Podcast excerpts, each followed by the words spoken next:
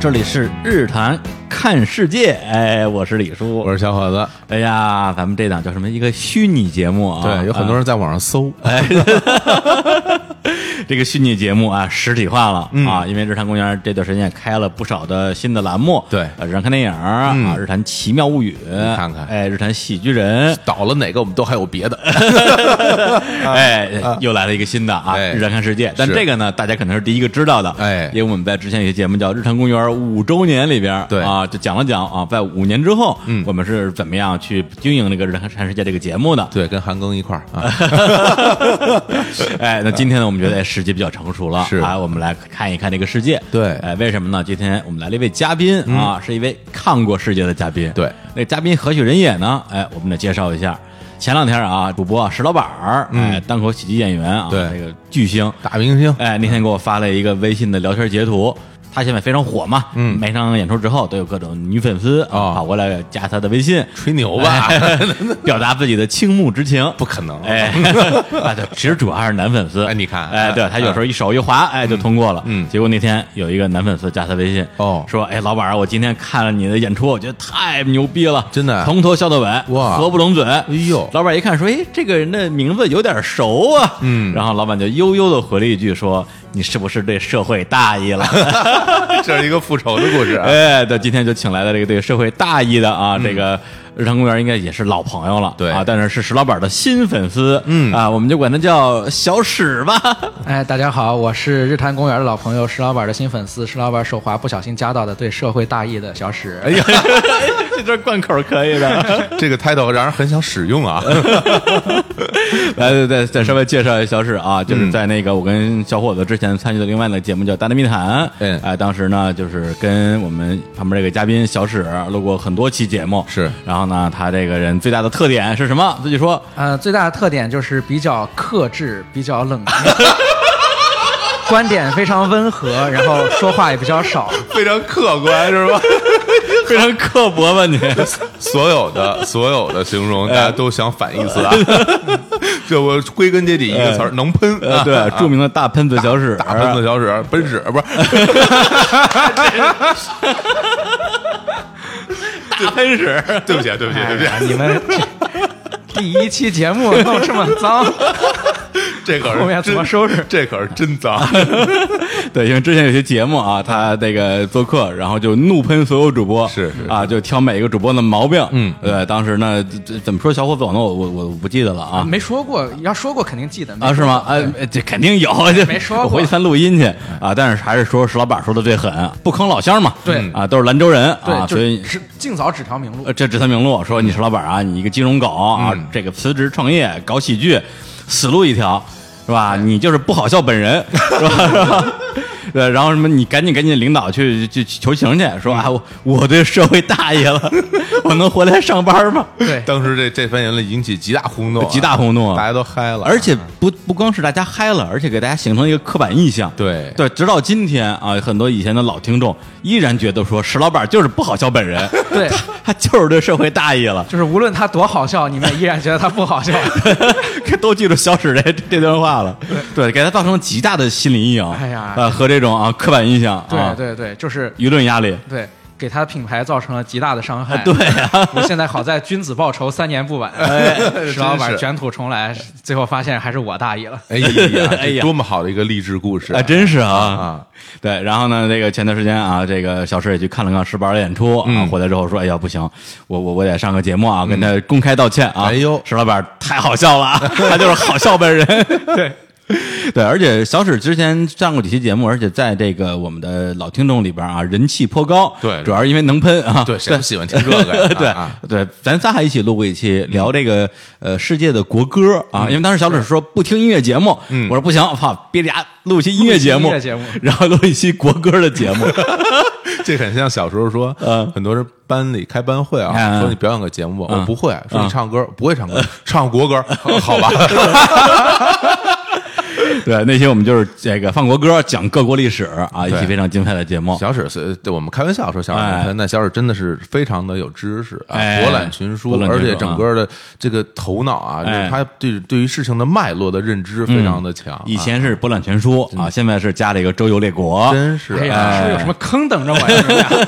呃前段时间就是在我们那个粉丝的微信群里边啊，有那个听众给我们留言说，哎，这个之前大内那个小史去哪儿了嗯啊？这个这这这怎么人不见了？我说小史回来了，他就留学归来了。嗯啊哎嗯他说赶紧叫他录一期啊。我说也行吧，那看看聊什么呗。老师说咱们来喷欧 洲吧，我我欧洲我去了好多国家。 就是中国不能说哈啊中中国不能中说国也啊没什么好说，中国特别好。 哎，对没什对么对，可喷的。你你想喷什么？呃，想喷什我么们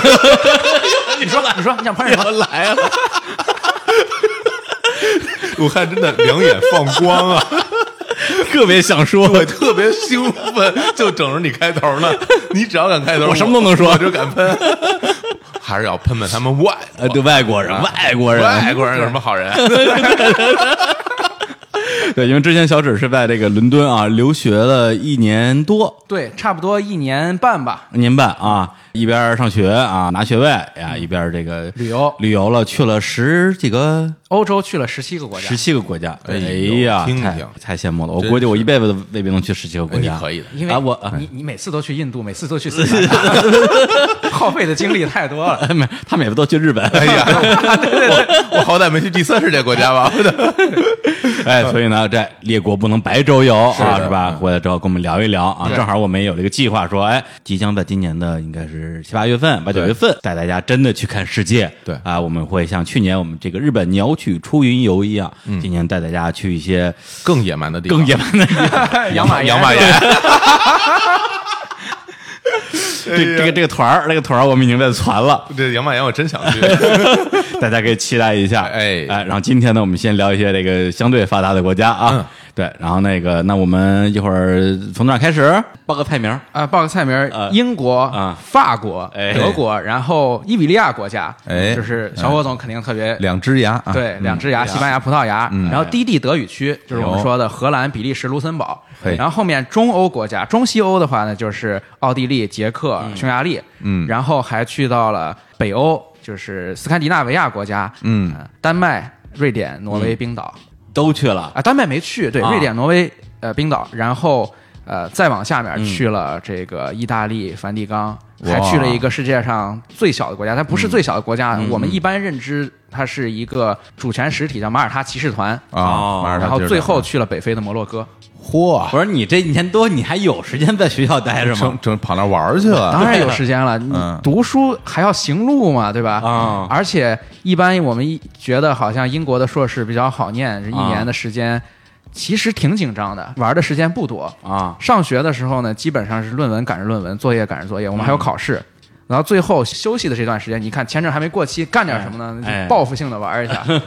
好在小史啊，啊这个不爱看足球啊这要是爱看足球，到了英国就不干别的了。那你哪儿也别去了。而且花销太大了，你知嗯道英超的一张足球票，呃，你折合成人民币的话，呃，上千块钱那是非常正常的，一嗯那么一点儿贵都一点儿都不贵的。尤其是阿森纳那卖的最贵，酋而且酋长酋长的比赛就在伦敦，我们嗯啊伦敦有豪门啊，特别多，特别多，切尔西、切尔西啊，啊阿森纳、阿仙奴呃啊，热刺是吧，全都在伦敦。啊对，然后还有我们东伦敦的本地球队西汉联，啊，西汉姆联，哎，对对，然后那个球票它还是那种会员制的，一年寄你一本，嗯，去看。然后一般正常途径买不到票，还得去找他们买高价票，你看看，哎呀真是幸亏不是幸亏不看省了不少钱， 省了了不少省了不少钱。所以说不看球能长见识，说球迷没见识什。么玩意儿？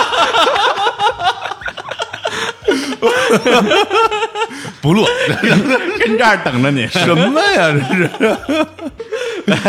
哎，不，哎，我还挺好奇，你在去这个英国上学之前，你去过英国吗？我 去过啊，也去过旅游。呃我啊二零一三年的时候，我们大学有一个跟牛津大学的交换项目。哦，啊，当时去了牛津大学，嗯嗯嗯然后但是这个交换项目一一是时间特别紧，嗯二是当时呢我还呃青春年少，哎，嗯，啊比较青涩。对，也不太敢到处去跑，到处去玩儿，嗯而且整个是在一个团队里面儿，也不太好单独放单儿。哦那个时候呢，总共一个多月的时间，我去了四趟伦敦，然后去了诺丁汉嗯啊然后再就是牛津、剑桥，嗯，呃，一般意义上来讲的话呢，就是在英格兰待着，在英格兰苏格兰、北爱尔兰、威尔士这些地方都没去过，更别说欧洲了。嗯嗯嗯，所以这次就是赶嗯赶上这个上学的机会哈，就是完完成论文就赶紧在欧洲转一转。对那你这个路线是怎么走的呀？我这个路线，我把它叫做一个大旅行，因哎为嗯么说一般情况下，我们说旅游、旅行，它都不是一个有专有意义的词汇，对吧哎？但是大旅行叫是嗯 Grand Tour，它其实一个特别专有意义的名词。哦，这个名词的来源是十八世纪英国完成工业革命之后，嗯，英格兰的年轻人认为我们现在有钱了，哎但是我没有文化呀，嗯文化在哪儿？文化在南边儿，哎，文化在希腊、罗马以及它的继承者意大利这里，嗯就是热那亚、威尼斯这些城邦。它虽然现在经济不行了，它早都已经不是海上霸主、商业城邦了，但是它保存了大量的古典文化。哎我们说的文艺复兴的一个古典文化，是那我们就要去那儿洗涤心灵。哎，啊，我们今天北京、上海年轻人去大旅行 Grand Tour，不是也是去去西藏吗去云南、去西藏洗涤 心灵吗？一样的道理啊。他们怎么走呢？他们会从啊、多福上船，然后一直到法国的加莱哦，渡加莱过英吉利海峡。嗯，然后从加莱呢会雇一辆马车或者雇几个车夫、然后挑哦当夫什么的。当年的旅哎，行者对，啊然后他们会从加莱、从英吉利海峡这边一直向南嗯去到巴黎，在这个路途中呢，他会学习一些法式的礼仪，比如哦说用餐礼仪、嗯骑术、剑术、嗯法国的古典文学，包括法语。嗯嗯，等到法国巴黎之后呢，他会参加一些上流社会的沙龙社交，啊呵与一些思想家对谈，学习一些哲学，哎嗯然后再从巴黎出发，呃，去那不勒斯，或者再往下面去到意大利南方的一些地方。嗯这一路上我要买手办呀、买纪念品。啊，买手办，对，英国很多这种贵族庄园里面的一些名画，嗯呃，那些文艺复兴三杰的画作，包括一些意大利的雕啊塑家的画作，都是那个时候他们大买旅行回来的时的候买伴手礼。这里面有东西，有真 的，把人这些雕塑当手办玩儿，我天哪！ 对他们有真的有假的，反正就买回去，买回去算是一个交代。然后更有追求的一些人，可能还会在这里学习一些歌剧，学习一些舞蹈，学习一些表演艺术。哎，嗯然后呢，等到十八世纪末、十九世纪初的时候，这一部分一圈儿都玩完了。嗯啊，那我们的父亲、爷爷去的地方，我再去可能就跌份儿了，没面儿了。我得去更新的地方，让他们发现了北非、哎北非摩洛啊哥和埃及这些地方，就是啊英英国人啊、长期以来去探索也罢、探险旅游也罢的一个地方。所以跨那个时跨候过地嗯中海，啊对，所以那个时候我们知道那个金字塔、啊、斯芬克斯这些东西就被开发出来了。嗯再之后，等到二十世纪初、十九世纪末，他们就会来远东这些地方去玩。嗯所以，对于今天的英国年轻人来说，可能他们的五辈儿以上的祖爷爷就来过中国。所以哦，今天你在英国看到一些旅游的广告，我看都惊了，都是什么巴巴多斯二十日游这种。嗯哦，哇因，巴为巴多斯在哪儿啊？都是特别小的就国是家了嗯已知哈世界的地图已经被他们标记了所有的点，嗯嗯而他们现在想去的就是那些完全未知的世界。啊，养马岩什么的，嗯养马岩，对，养马岩，养可以，岩对，养马岩可以。养马岩，我在英文世界从未有幸得知， 是听了一档宇宙最火的中文播客，叫做《日坛公园》，然后有幸得知，在挪威有这样一块神奇的土地叫养马岩。 我觉得养马岩这个就是被咱们推火了，得这给我们 钱。养马岩没没有人，啊你们可以去挪威大使馆申请做养马岩的旅游形象大使哎，。真的可以，每个人都套着北极熊的帽子是吧？呃，然后就是这样一个大旅行嗯大旅行套嗯路，我想我也要啊模仿他们，对不对？哎，哎效法先贤啊，二百年前、三百年前，这都是我的偶嗯像啊！西方探险家真是我心中的明灯啊！明灯啊我也要去模仿他们，要这样走一路。这听着真是挺有意思的， 是吧啊，恨不得都得戴上那种那种越南帽了那对种， 你一定要戴一个那种热带时候热带的那种对英英国的军帽，必须要戴然后那种穿一个帽子呃短裤，上面有好几个兜儿，对啊对对对对对，然后背一对，个行军用的水壶啊不对，拿一个手杖，哎 呀，像《飞屋环游记》里那个小对孩，对对对对，哎呀童子军的装束，一一模一样，对就得就得有这个范儿，啊对，就得有这个范儿。啊然后我就这样走了一趟，嗯，呃，走了十七个国家，然嗯后最后我回到中国，这不是刚好远东也补上了。哇啊，天远东当代马可波罗大骗子，不是大喷子，大喷子，跑完一圈过来跑我们这儿喷来了，啊那边遍地是黄金啊，遍地是黄金。我跟你讲，养马岩遍地是 黄黄金。金，对，那边军事禁区去哪儿给毙了？来来来，我们开始说啊，那你这次也是从那个英国过去，直接到加莱过去的啊，没有，我现在不用游泳过去，因为啊有欧洲之星，啊，直接嗯没没听说过吧？人类已经发展到这个 嗨嗯有火车了，都有火车了。 不用找车夫了。对对对嗯，火总可能以为我坐船过去，就是我以为你坐船过去嘛，欧洲之星是什么东西啊，火车呀，啊？啊，它是一个什么快那个高铁之类的吗高铁一类的东西。对，它是其实是一个贯通英吉利海峡、连接英法的一个高铁。对，嗯啊、从伦敦的 St Pancras 车站，嗯，坐车到法国，就直接可以坐到巴黎，嗯，然后就是连接了两个欧洲的大都会，嗯，然后车票也非常便嗯宜，一般情况下商务座也就是个几十磅这样的一个价钱，它其实是那比比比球票还便宜呢。是，如果 你能够讨厌对，就是如果你能够放弃一些无聊的爱好的话，其实对于增长见闻非常有帮助。我先走了，我是不是？哎，没有，你说你呃下了车以后，你是直接到巴黎下的车吗？对，直接到巴黎下车。嗯，一般情况下，你如果去嗯法国或者欧洲大陆的话，你会考虑要办申根签证。嗯，办申根签证这个上面，你就涉及到一个技术问题，就是法国的签证是最好签的。嗯，法国的签证最好签，而且它在伦敦就有签证中心，你非常方便。哎所以呢，根据申根签证的要求，就是你如果签哪个国家，你就必须第一个入境哪个国家，是哦或者在每个国家待的时间最长。对，所以我一定是从法国入境的。嗯嗯不然的话，我可以从英国买一个特别便宜的打折票，比如说七磅、十磅，就飞到德国、飞到比利时、飞到卢森堡什么的。啊，那么便宜对，所以其实走欧洲之星过去也有这方面的考虑，哦就这是签证的原因。啊哎，你从那个巴黎一上来，因为大家以啊前一提啊，这欧洲的国那个大城市，伦敦、巴黎，这都得先说哈哎。那感受巴黎和伦敦的气质是有什么不一样呢？这一点呀、其实很多人都有这个感觉，嗯就是法国跟英国其实分别代表了欧陆和、呃英伦三岛的对不同嗯对对的风格。嗯我们说英伦风嘛，感感觉就跟欧陆风有很大的区别。是的嗯其实从这一路走过来，因为你上车之后就什么都看不到了，就是走海底了嘛。是然后一出来马上到了法啊，国，从海底穿过去就 的从海底英穿过吉去，海你以为峡修桥了？你以为修桥啊？英吉海峡，哎呀，这个无知啊， 不看球也没什么 用。你看没？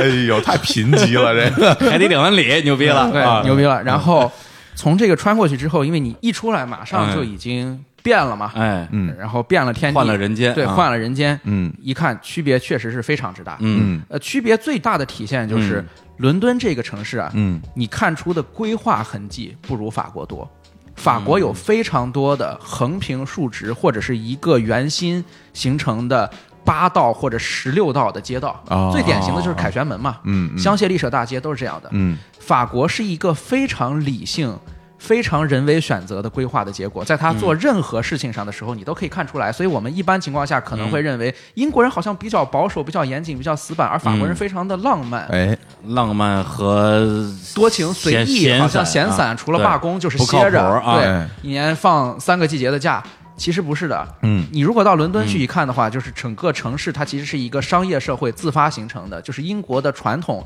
是对一种自发秩序的原则性推崇，嗯啊，对，而法国不是这样的。我们知道拿破仑说我人生最大的成就是拿破仑法典嘛，拿破仑法典不是欧陆法系成文法的代表吗？而英国的法系是普通法，哦也就是习惯法。法律并不是先行于社会准则之前的，而是对社会准则的发现和记录。啊，就是这这分为英美法系，对啊就是这一套，对英国、美国和日本，就是这个判例法，对判例法，嗯，而法国是成文法，嗯，呃，法国有很多思辨或者理性的传统，呃，这也是由于它在欧洲的生态位跟英国产生一个非常强的对立所决定的。就是如嗯果你的对面你长期以来一直作对，一直比较，一直瞧不起，也一直瞧不起你的邻 居，是是一种对自发性原则的无条件推崇，是一嗯种对于习惯的追认，那你就一定是一种对理性、对哲学、对思辨的认同。嗯就完全我不一样我就得跟你不一样，就得不一样，对要不然就肯定超不过你嘛。对对我要不们然，我们不一样。哎，我哎们呵不一哟，样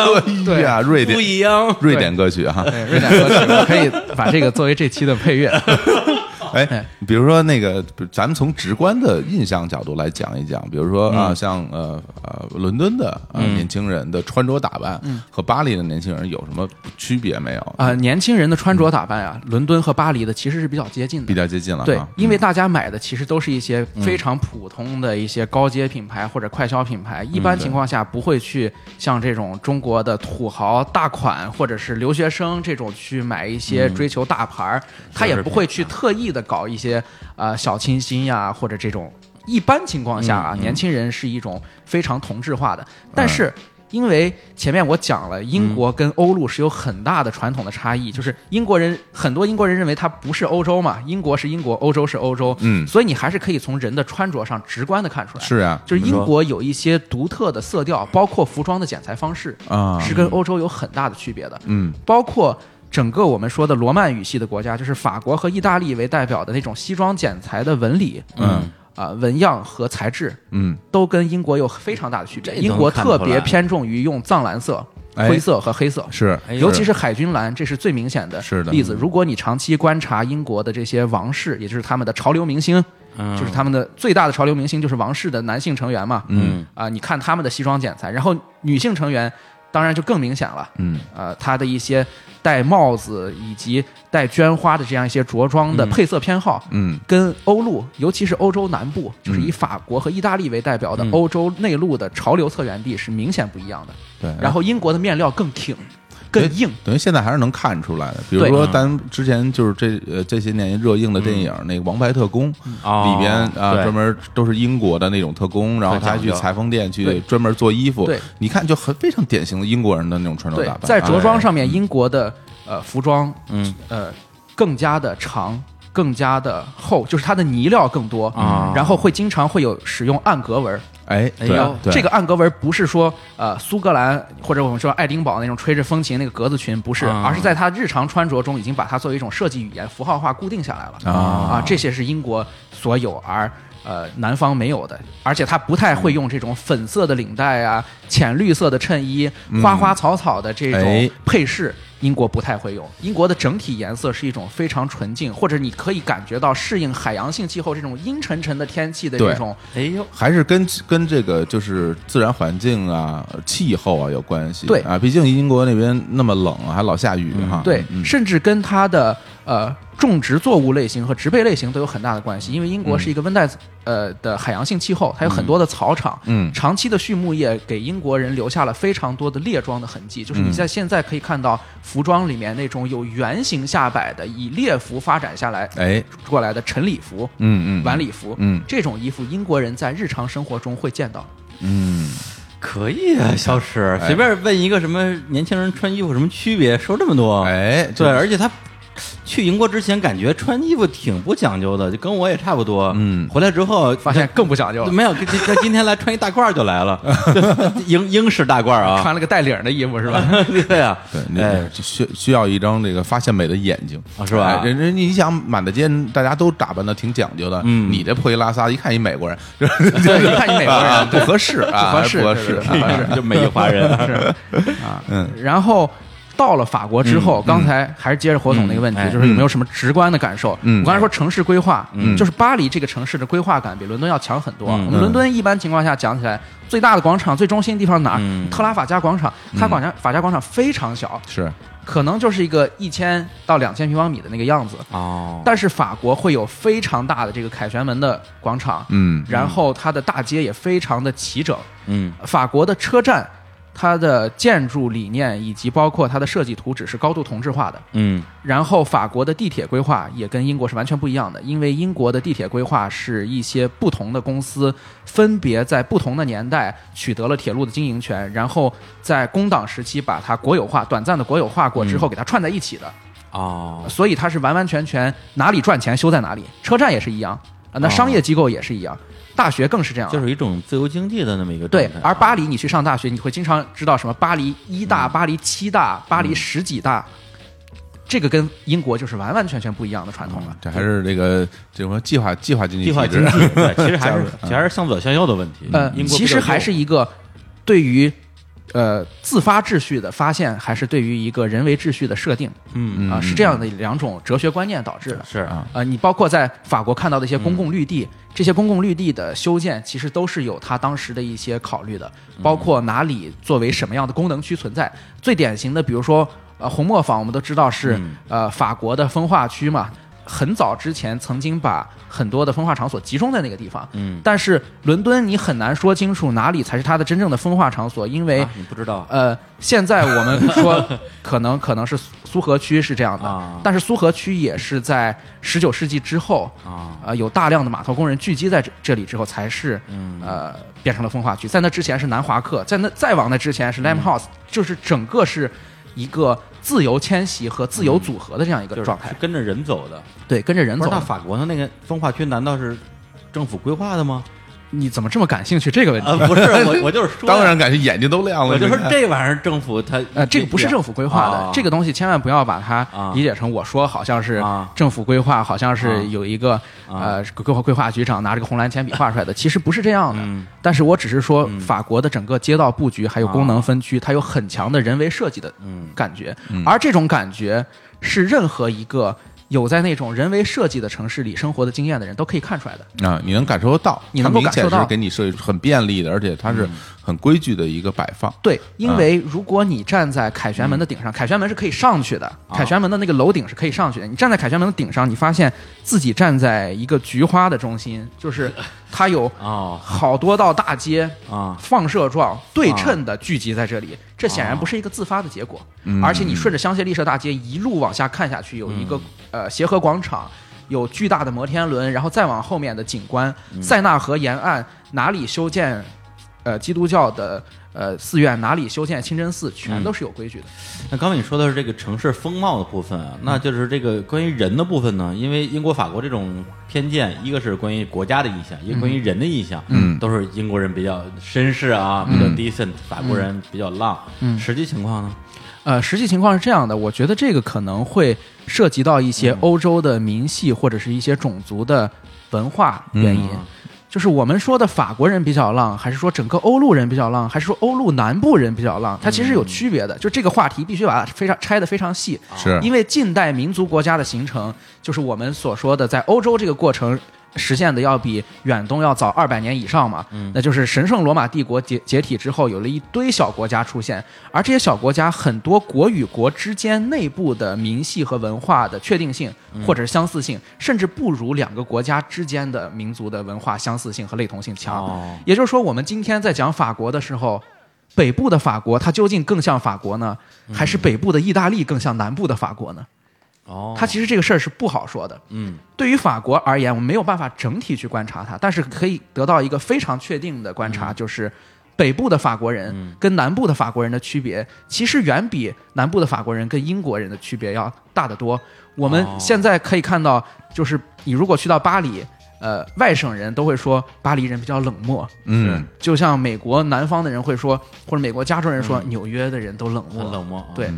法国巴黎就感觉都是阴沉沉的，人们都速度很快，背着包啪啪啪走，然后。呃，晚上六七点之后，街上没人了，除了有夜生活那些地方之外，大家基本都回去了。但是南边就不一样，你如果去了阿维尼翁或者瓦伦索勒这些地方，甚至是尼斯这种地方，你看到大量的意意大利的移民、西班牙的移民，会有非常好东好好多好吃的东西，然后人们穿的很随便，愿意跟你打招呼，愿意给你指路，他的性格是完全不一样的。嗯但总体上来说，你如果把它作为一个整体观察的话，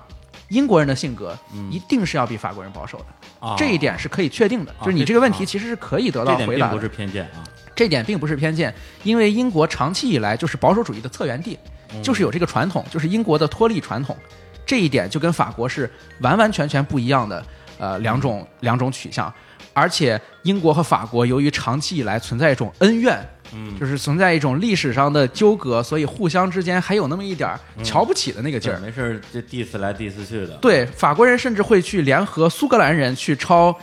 英格兰的老老巢，去抄英格兰的、 呃后门儿，就是你可以想象到英法之间，嗯我们一般说的英法矛盾，其实是英格兰和法兰西之间的啊矛盾，对对因为我们不把不列颠视为一个整体的话，因为它在历史文化上对长期以来苏格那一兰定并没有的并过来，那一定的，对嗯，嗯所以呃，哎我们可以说这是英国和法国之间的区别也罢，积怨也罢，由来已久。对于游客而言，其嗯实有一个问题是比较关注的，就是比如说我在伦敦或者我在法国，嗯，呃，我我能不能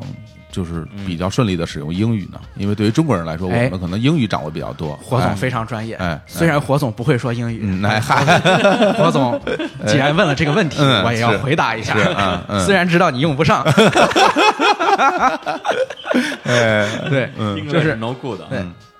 我可以这样讲啊，全世界任何一个地方，除了中国啊、嗯中国的话是包括上海，嗯你主要外国人多的地方的话，你其实你都是可以使用英语的。嗯你只要不是一个老外来北京，你在十号线上问一个大妈，哎，这怎么怎么走？你这确实是不好使用。嗯但是，一般情况下，我们虽然认知当中，哎，看到法国文学作品、法国电影作品嗯里面好像不讲英语，而且对讲英语有一种嗤以鼻。哎对对对对我们那个会有劲儿的我感们会有觉这种印象。对，就像你啊们市里的人看着这门头沟口音，哎哎呦，这我我们听不出来，你多虑了 啊。我窄的慌对，嗯其实啊他们都是可以讲英 语的。啊，而讲英语的人，一般情况下你接触到的都是服务行业、窗口行业的人，嗯就是整个发达国家它的服务业比例非常重，而且你又不会去工厂吧，嗯，对吧？对你也不会去呃什么农田，啊，嗯对不对葡葡萄酒庄，哎对嗯你去到的你接触到的是什么？学生嗯，啊、呃服务员服务业啊、哎，然后售货员啊、文化行业然后宾馆前台，对，他们全都是会说英语嗯都，没问题啊。嗯嗯而且英语水平不错，英语水平相当不错。会不会带着法国口音？呃，会略带一点就是罗曼语系的那种口音，嗯它是会有一点嘟呃噜啊嘟噜，并且有很长的带音调的尾音。嗯啊，但是这个都不是最重要的，因为法国的基础教育非常好。嗯，法国的基础教育和高等教育在欧洲都是首屈一指的，它是嗯一种独立于英国体系之外的大学传统。嗯啊所以法国的高等教育受教育的年限和比例是非常高的。我有非常多的法国朋友嗯是职业学生，就是到二十六七岁了还在上学，因为上了两个本科、三个硕士。啊我靠，对，就是这种情况，它是非常多的。所以对英语的掌握而言，完完全全没有问题那他。们肯定是会说的，你在法国看啊电视，就是看啊能收到 BBC，收到 BBC 的话，它没有法语字幕的。啊，你可能收那看那个他们自己买了版权的电视剧，你看到那个《权力的游戏》的时候，嗯它有法语配音。但你如果直接看 BBC 新闻、BBC 一、BBC 四，嗯，它是没有配配字幕或者没有配就纯英文，对纯英文，啊这是没有问题的那。而会且不会真的有他们不愿意说英语的这种啊倾向呢？不太会，因为你能够去到的地方，首先法国不是一个特别大的国家，嗯它在欧洲意义上绝对算一个大国，但它绝对不会像美国那样，你会完完全全去到一个你自己去探险，然后这个地方的人几乎没怎么见着外人，基本上不哦与外部世界、啊，不与这与世个隔绝，对不与这个 global 接触的人，嗯就是他们基本上是一种呃世界公民，嗯你能够去到的不就是城市吗？嗯最小最小能小到哪儿去呢？对马赛尼斯也是非常大的城市，嗯所以他们讲英文是完完全全没有问题的。但是这个里面有一个，呃，有一个你要知道的点，就是法国人的英语水平在欧洲绝对不算高的，哎，它与低地德语国家或者德国本身是没有办法比的，因为是首先英语是日耳曼语系，对对对，哦嗯嗯，而日耳曼语系的德语是比英语的词根、变形以及语法复杂的多的。嗯对对，嗯所以德国人学英语是降维碾压，比较简单，对吧啊怪不？得你理解这个意思吧？对但是法国人学英语呢，首先它是一门完全不一样的语言，嗯它除了都用一样的字母之外，嗯呃，拉丁语跟日耳曼语是完全不一样的语言，哦，对吧？其次，它的教育水平啊、呃以及他学习这种语言的动力，嗯也就是说，我真正把你当我亲戚的这种动力，哦远远不如德国、荷兰、比利时、卢森堡这种这国样家啊。，哎怪不得我以有时候出出国玩碰见这个德国人，嗯，英语都讲的特别好，对嗯虽然我听不出来，但是大家都这么说，嗨， 听说的， 其实人家讲德语是吧？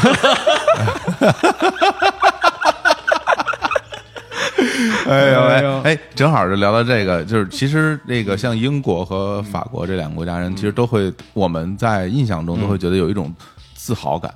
对，对，他们的自豪对感是非常然后强的哦那就是说，像英国人，因为他原来在日不落帝国嘛，他自己非常自豪。嗯这样然啊后对对法国人又有自己的这种这种拿破仑大帝的这种自嗯豪感。他在这两个国家的那个年轻人，包括你接触可能的年轻人多一点，他们整个的表现出来的那种自信什么的，你能体会得到吗？呃，其实我能够体会到的英国年轻人的自信感，它主要不是基于火总刚才说的对于日国、日不落帝国或者对于大英帝国、嗯皇家海军纵横七海的那种自豪感，哎，这种自豪感在今天是一个非常政治不正确的感觉。哎，哦，如果你会有这种自豪感的话，他会认为你是一个 conservative，就是你是一个保守党选民。嗯而保守党选民他会甚至会进一步的认为你是一个种族歧视者，你是一个川粉，你是一个 white trash，啊，我就是啊，所以他们会背负在长期的公立教育的一种洗礼之下，嗯或者是公立教育整个的左翼风潮之下，嗯这一点从英国来说的话，就二战之后工党上台，嗯就已经有了这样的非常大的趋势，就是把一些英国，你知道英国的教育，我们长期说那个中世纪，就是西罗马帝国灭亡之后漫长的一千年的中世纪是黑暗的中世纪，但是。嗯对中世纪是诞生了英国的大学传统，也是诞生了人类的大学传统的年代，就是嗯基督教的学院制度。是我们说的牛牛津和剑桥这种基督教的书院联邦制的大学，嗯之前英国学校都是这样的。只有到了非常晚近十九世纪、二十世纪之后，才开始有了公立学校，而这些公立学校里面，它传达的这种价值观念，包括现在社会主流的价值观念，已经跟那种基督教的神学，包括我们，呃，不列颠民族或者英语民族的天命，嗯已经有非常大的区分了。哎，而今天英国年轻人的自信主要来源于我们是一个开放、包容、平等的社会。啊，所谓我们的英国文化，就是所有人都可以保持自己的文化，嗯这就是英国文化。啊今天有非常多的电视节目的主持人，包括一些媒体的人去英国做街头采访。你认为什么是英国文化？嗯你认为伦敦最值得你骄傲的是什么地方？嗯他说。我非常骄傲，我在伦敦可以讲三百多种语言。嗯我在伦敦有八百万人口，我在伦敦有来自全世界一百多个国家的人。嗯这的确他会认为这一点才是他值得骄傲的地方。而刚才我们所说的那一部分，英国，嗯甚至在很多年轻人认为这是一个负资产，尽管这个东西是哦，他们今天所有的呃，今天这么好的社会地位对和这么好的基础嗯的呃国际声誉和影响力的基础，但他会认为这一部分是负资产。嗯哦法国也非常类同，法国人并不会去明目张呃张胆的去呃崇拜想当年拿破仑、啊拿破仑对大帝的时候，拿破仑或者拿破仑三世，这些呃都是这个是不正确的，因为他们会认为这个是帝国主义的。就帝国主义这个词儿啊，啊在西方大学界，尤其是西方左翼学界，因为大学的社科，西方大学社科就是左翼社科嘛，它是一个比在中国。这样的国家还要流行的一个词汇，就说我们这是帝国主义，或者说是文化帝国主义。嗯最典型的就是萨义德的那个《文化帝国主义》嘛，嗯这本书就是说，呃，伊斯兰世界怎么样与西方世界遭遇，然后被西方世界在文化上所奴役，然后在经济上、军事上所奴役，就是这样一个感觉。法国的年轻人就会认为，我们今天有欧盟，我们是欧洲大家庭中的一员，我们也是世界的一员。嗯他们会有这种感觉，而且最关键的是，最明显的和现在最热的议题就是，我们对叙利亚和北非的难民敞开了我们的怀抱，哎我们愿意与他们分享我们的福利，我们愿意以一种开放、包容，或者说不计前嫌、信任彼此的对这种态度嗯来看待这个世界，看所来以他们大家认为他们是嗯世界公民。那看来大家还是对于这种所谓的就是现代文明、文明社会有一种自己的认知了。呃，对，有了他们的认知吧，当然不一定大家都认同啊吧。你看这个和是和我们国家的这种呃想法就很不一样啊，不一样中国还是会以比如说以你这种啊汉朝啊、唐朝啊这种那种盛世为而而自豪的，他们甚至会刻意对吧回避这个东西。对吧？而对于他们来讲，这可能成为一种一种一种黑历史了。哎呃，因为呃，英国有一段儿啊，就是这个跟我们的生活是非常息息相关嗯的，就是伦敦的地铁，嗯众所周知，它非常伟大，是开嗯了全世界这种城市铁路运输的先河。然后到今天为止，在效率上和体验上也是一直为人们所褒奖的这样一个呃城市交通工具。英国地铁系统和整个的伦敦公交系统，在一九五六零年代的时候，引进了一批当时英属牙买加的黑人。嗯英属牙买加的黑人来到英国，他们当时认为这是我们的母国，哎祖国在召唤。嗯他们完完全全没有我们是黑奴，我们是下等人，嗯我们是被侵略的人，我们现在要去给他们打工卖命了。他们没有这么想，嗯因为英国在全世界实行的治理方式是非常文明，并且改善当地文明的这样一种方式。相对吧，他来到英国之后，呃，获得了不错的工作，嗯然后这些人的后代也在伦敦地铁里面工作，与他们当时留在牙买加、留在嗯呃，就是这个中美洲的、呃同乡或者是同族比的话，他的境遇大为改善。哎，嗯这个我觉得有一点特别有意思，是我一直想了解的，因为现在其实还是有所谓的英联英联邦的概念嗯的啊，就像他们还会开英联邦的运动会，对吧？然后包括这些打打国板家球啊，对这些牙买加、印度啊，然后澳大利亚这嗯这些国家，就那这些，比如咱澳大利亚不提了，嗯印度不提了，其他的这些英联邦国家的公民来到英国以后，我不知道你有没有接触过，嗯他们会对英国有一种所谓的主归属感吗，啊还是说还是说我们一样，从还是属国嗯啊有呃有这种感觉吗？我我觉得受教育水平越高，或者是越年轻，嗯就是呃，他在社会理念上更奉行一种进步主义理念的人，嗯他一般情况下不会对英国心存感激，甚至会认为我来到这里，嗯这是我的权利，因为我被剥夺了太多。哎，嗯我来到这里吃福利是没有问题的。我来到这里之后上大学，科尔宾工党领袖科尔宾给我们免掉学费，这是最好的哎哦啊。或者我来到这里应该给我提供就业机会，而我要给我的子女保护我自己的文化。比如说，我要给他在家就讲孟加拉语，在家就讲嗯嗯乌尔都语，哎让他出去之后再说英语。哎，甚至出去之后，我也让他送到阿拉伯语的学校去。嗯，但是反而是那些，就像我刚才说的，这些牙买加的铁路工人，嗯他们几代人在伦敦公交系统里面工作之后，他会对这个非常感谢，而他非常感谢这种呃。英国给他提供的资源也罢，英国给他提供的职位也罢，之后还会有一帮英国的本地人， 嗯会在说：“哎呀，我们太对不起你们了，我们要上街游行，伦敦公交系统剥削牙买加黑人兄弟。”嗯伦敦公交系嗯统、伦敦出租系统剥削孟加拉和巴基斯坦兄弟，嗯嗯，就是这样的。其实他的这个每一个族族群之间的心态，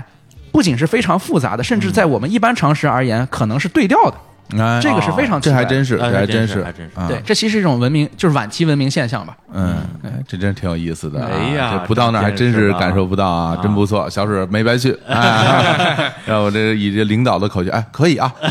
可以可以，这次考察很成功啊。聊聊的还可以啊。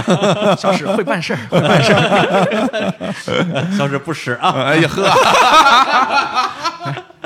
放首歌休息一下啊，休息一下，啊他也对之前聊的也比较硬核啊。行，我放一首后边歌可吧以一。会儿啊，对，刚才我讲到了，就是小霍总问到的英国的荣誉感，哎那我就放一首啊最能够体现英国荣誉感的歌曲。这首歌曲叫做《我向你起誓，我的祖国》。哎，哦对，是一首首英国的非常著名的爱国歌曲。我们在每年的时候，BBC 都会组织一个逍遥音乐节。逍遥音乐节一般情况下，最后的几首歌里面就会有这首歌。这首歌是一个英国的驻外使节在战争期间写的一封书信，最后谱上了曲子。哦一般放到这首歌的时候，王室成员都会站起来，然后带着一个红罂粟花，大家一起合唱，就会徜徉在英国的那种落日余晖当中。真是，在此之前先把结巴先治好哈。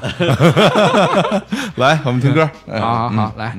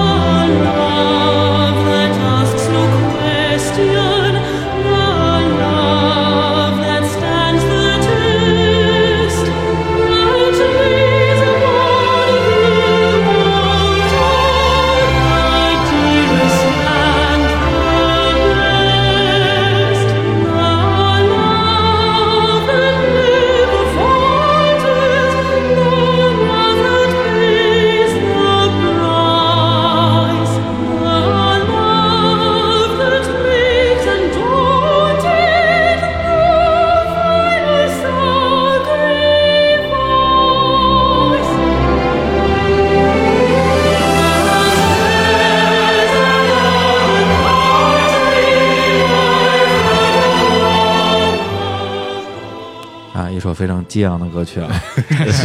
听了吗？没听， 没听，挂上耳机直接说一首激昂的歌曲，准备了好几个词儿，激昂、舒缓、斗志昂扬，随便捡几个说。嗯穿帮了，这是不正不正啊！ 这个歌有很多翻唱版啊对，各个好多种语言的翻唱版，啊我是吧听过，对，嗯，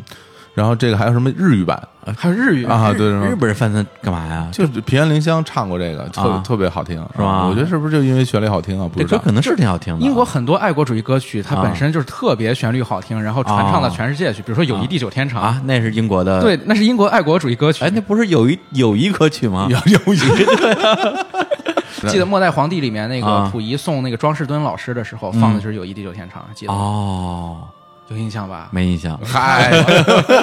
行了行 了，都不聊这些了，一听就不行啊。咱咱们那个之前聊的那趴里边，还是其实挺硬核的，哎哎，好多知识，非常的 culture，啊对啊，大家这个好好得消化消化。咱们哎接下来聊点稍微相对轻松点啊的吧，，这都是好消化的哎，好消 化的，可能不太好消化。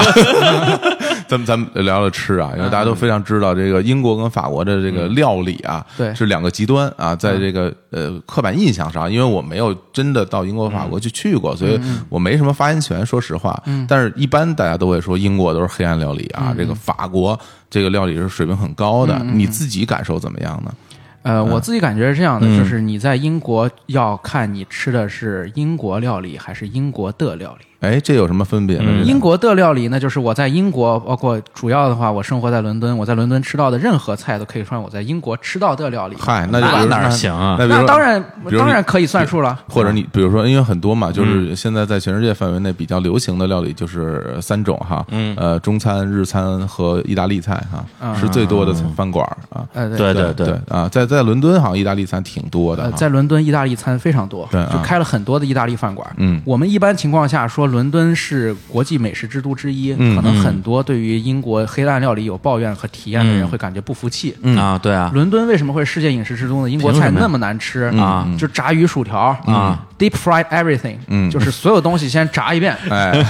然后吃土豆、大大饼卷一切，罐头产品，然后罐头里面那个豆子，哎，那豆子，吃黄豆酱，嗯然后吃薯饼这种东西。为什么伦敦是饮食之都呢？因为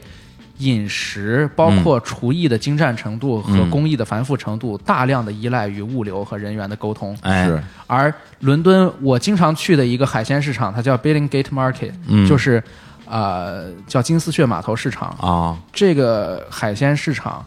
可以在晚上三点钟。凌晨三点钟开门，凌晨三点钟开门到九点钟就休市了。而凌晨三点钟开门，它是凌晨一两点钟进来的北海渔场的鱼虾，嗯，包括从斯堪的纳维亚半岛过来的贝类。哇，这听着就好啊，就是说那边的食材是没问题的。对，就是个欧洲的驻驻地海鲜市场啊食材好的话，不可能不好吃。其次，它有大量的外来的移民，这些外来的移民很多是十七世纪、十八世纪就已经过来了。嗯，英国与荷兰在海上一决雌雄，取代了荷兰海上马车夫的地位之后，嗯，物流和商贸就极为发达了。嗯，在十八世纪就有大量的中国人、广东嗯人和福建的客家人、闽南人，他们去了英国，当时就在码头开启了中餐馆。这都是最会做饭的人，啊对那这都是那做最那会中做国的也算会做所饭。以我对刚才为什么跟你说要哎区分英国的料理和英国料理？就是英国料理不好吃，但英国的料理很好吃。对，就是说你去吃英国的这种 local 的东西，那是真没法吃。对但是在伦敦并不愁吃饭的事 儿。对，但是你看，啊比如说在我们大北京，啊北京料理就和北京的料理同样难吃，所以是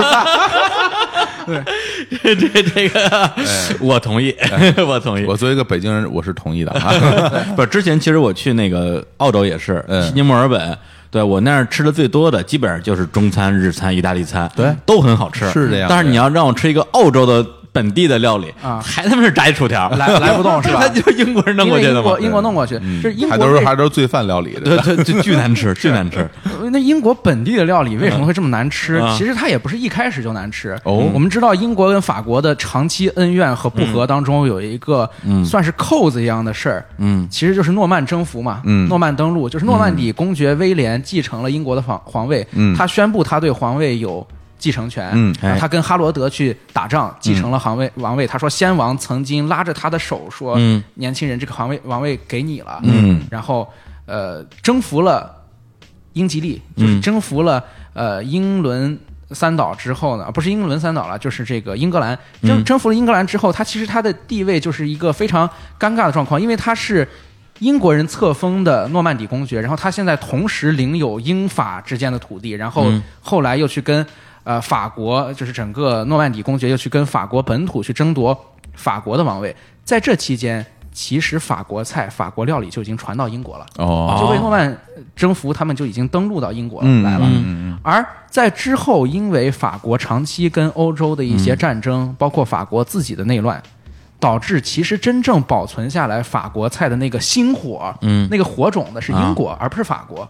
那为什么英国后来就变难吃了我会呢给？你举个例子啊，啊就是在意大利，我们知道，呃，我们如果去过佛罗伦萨，都知道有一个美第奇家族，嗯是吧？美第奇嗯大公、有美第奇大公美术馆，是美第奇家族是一个欧洲。呃，中古非常著名的大家族了，是哎他非常有权势、财富，甚至不亚于国王。哎美第奇家族的女儿嫁到法国去的时候，甚至从意大利自己带了一套厨子，就因为法国菜难吃。啊法国长期以来厨艺是不高于英国的，嗯，哎，那英国是怎么玩玩的呢？啊其实还是因为他富的太早了。我们一般想，人富了之后就会追求口腹之欲嘛。那我啊们对啊越有钱吃的越精，怎么会对啊吃的越差呢？因为英国富起来，并不是我们一般意义上想的像那个荷兰或者像葡萄牙、西班牙一样，嗯通通过海外殖民或者是呃直接掠夺财富这样富起来的。嗯英国的富起来最大的转折点，工业革命啊。是哦啊，工业革命富起来之后，它的剩余率就非常高，嗯剩余率非常高，就导致它的土地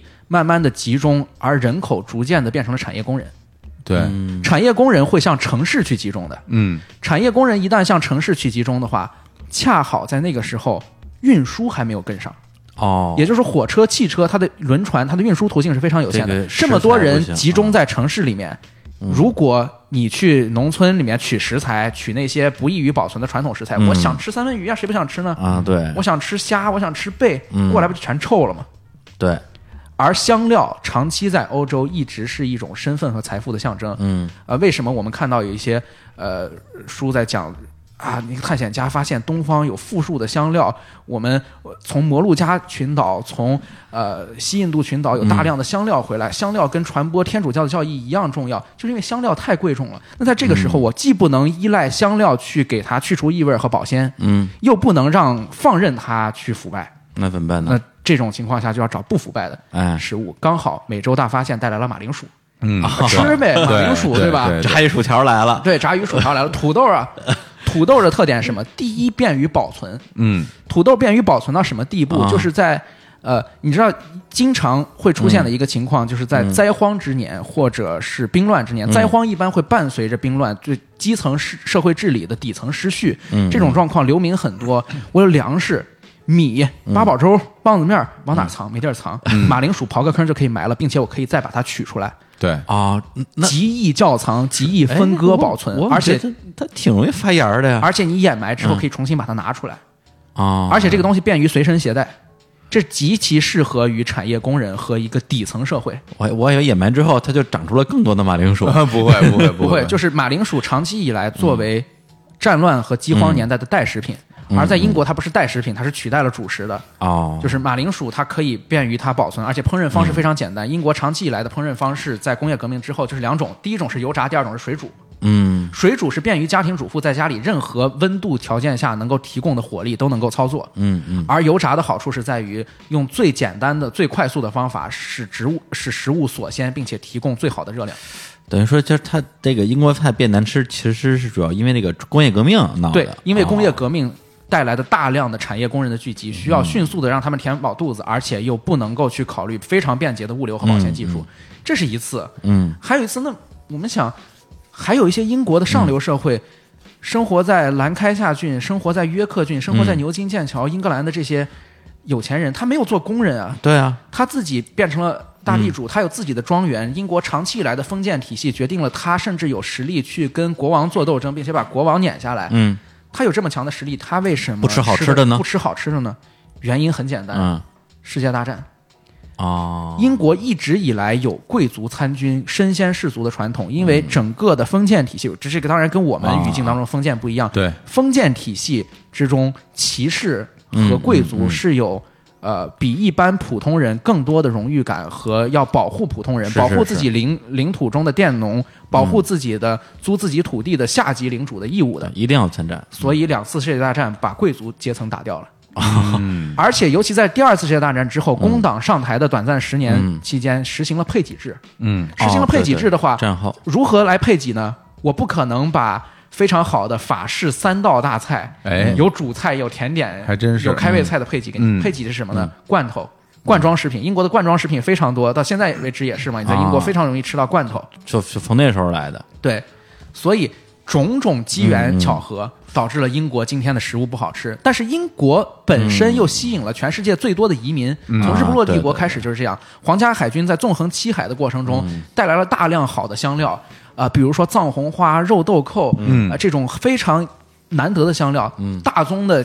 呃，期货性质的像胡椒这种更不用说了，所以真正的英国的好的厨艺，包括你去找米其林三星的厨子，他能够实现的工艺的繁复程度，其实也是非常水平之高的。哦就是你今天在英国可以吃到最好的菜，没有问题，甚至英国人发明了不少菜。你说的这个英国是指的说只有伦敦，还是到云伦那个英国其他地方也能吃到好吃的？也能吃到很好吃的哦，就是我举的一个例最简单的例子，就是咖喱。啊，英国人非常爱吃咖喱，这不是伦敦，你可以去苏格兰，可以去呃北爱尔兰，也可以去威尔士，都可以嗯哎吃到你你。吃过吗？我吃过啊，英国的咖喱是偏日式的，还是泰式的，还是印度式的？呃，咖喱啊其实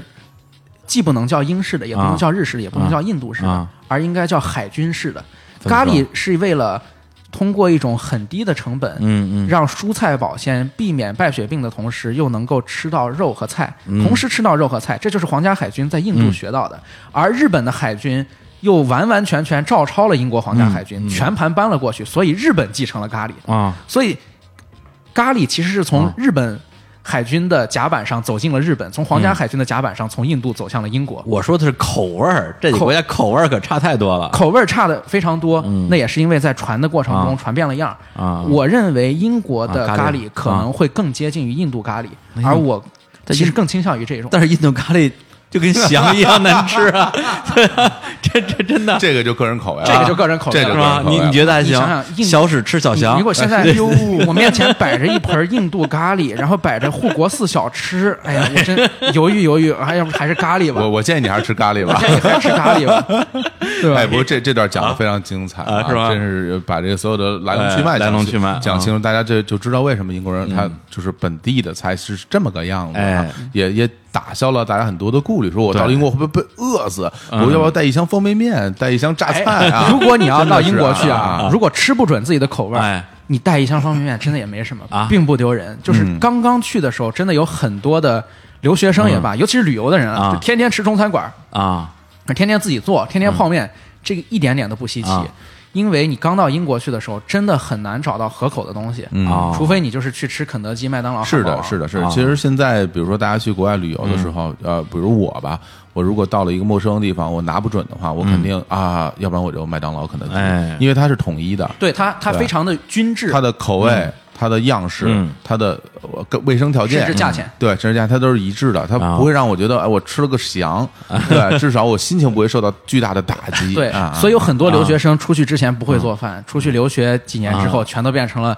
小厨娘、小厨师。哎嗯哎，真是中华小当家，对中华小当家，但是我不建议大家嗯这样做，因为英国毕竟，呃，尤其是英国的大城市，嗯它融合了全世界最多的种族文化和最多的美食，那哎呀肯定要尝试尝试嘛，对吧？对嗯你不能白去，你不能对白不去能白，去啊嗯有很多意大利的厨子是要在英国混出来的，要在伦敦能够嗯站得住脚，开出大餐厅的。这这个特别像什么呀？啊就就就可能这个例子不是特别恰当，哎但是就很像，比如说那个原原来咱们这帮唱京剧的大腕儿，嗯对都要先北京唱完了，然后到上海唱住。对你再回来，哦你就成腕儿了。就这像这厨师都是这样的，对厨师也是要一要在伦敦站住，你再回去。二十世纪嗯对初期的时候，是这样川的嗯哦川菜的厨子一定要到北京来站住了，才能够算你出来了，它就是这样一一的。哦个业界的认认可。啊因为市民社会和商业社会的繁荣，是的，是的，对，之前谁说他喜欢看一个这种美食的一个综艺节目，一个大厨特别牛逼，嗯，是一个英国人，哦，我说嗯，就是你说的吧？对对对我说英国哪儿怎么可能有大厨呢？野兽派，野兽派，野兽啊我我在英国也经常看那个、个 Channel Four 嗯电视台的厨艺节目，嗯厨艺节目啊就是经常他们的厨师很多就是一啊个像火总说的野兽派，一个中老年大叔啊然后胖胖的，你看他也不太像会做饭，对然后他给你做出来的东西非常棒，对啊然后这个时候你就会怀疑。这平时吃的炸鱼薯条谁做 的？这你们都哪儿去了？马马路边做的那个汉，对马路边做那汉堡，做那汉堡等等半个钟头。啊，全去参加真人 秀了。行，我觉得这个打哎消大家很多的顾虑，到英国不会被饿死了，对啊不会被饿这个死挺好一定的。哎哎嗯要勇于尝试，走出宿舍，拥抱生活。对， 好好好，哎呀，你看光光美食就聊这么长时间，真是，啊我这还搂着 呢，哎还没展开说呢。是是嗯是，你后来从法国，你在法国玩了几个地方啊？呃，我在法国去的顺序是嗯我从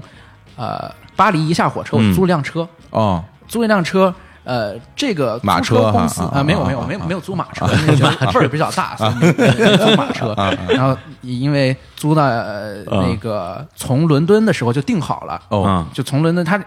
有一个叫 Eurocar 这个公司是在整个欧洲，嗯呃，包括除了欧洲之外的一些国家，它都经营这个租车业务。嗯，然后租一辆车从巴黎的火车站就取车，嗯啊，取车之后就一路一直向南方开，自己一直向南方开。哎呀，南方开啊，对，哎呀，去哪儿公路呢？之歌就是啊从巴黎一直第一站就到了尼斯。尼斯嗯啊，尼斯其实已经到海边了，对已经在地中海边了尼。斯是尼斯湖的尼斯吗？呃，尼是那个尼斯，啊，对，是那俩字儿。然后尼斯， 文化水平太低，别理他了，咱咱接着哎，我说们。觉得我们觉得这事儿咱们是好像在节目里出现过这段对话呀，既视感没有，咱们很久之前咱仨录过一期聊那个世界各国的国歌的时候啊是吧里边好像就说过这个你尼斯看看不根本不记得，咱们接着可能来。可能李叔在节目中犯的愚蠢错误太 多，一有愚蠢错误来就马上往自己身上脸，这肯定是 我，肯定是我。是我是我还是我 啊？对对，大家都以为他是装的，来，咱继 续。这段也出现过，来吧，来吧， 来吧。到到尼斯，还有尼斯嗯嗯，法国开车的话，嗯，其实是非常辛苦的。哦，为什么呢？呃，因为它的高速公路，它收费口或者是不是收费口，他们不是收费站，是那个休息站。嗯，休息站非常的少吧，它也不叫少，而是匀着一两百公里一个，一两百公里一个，就是你到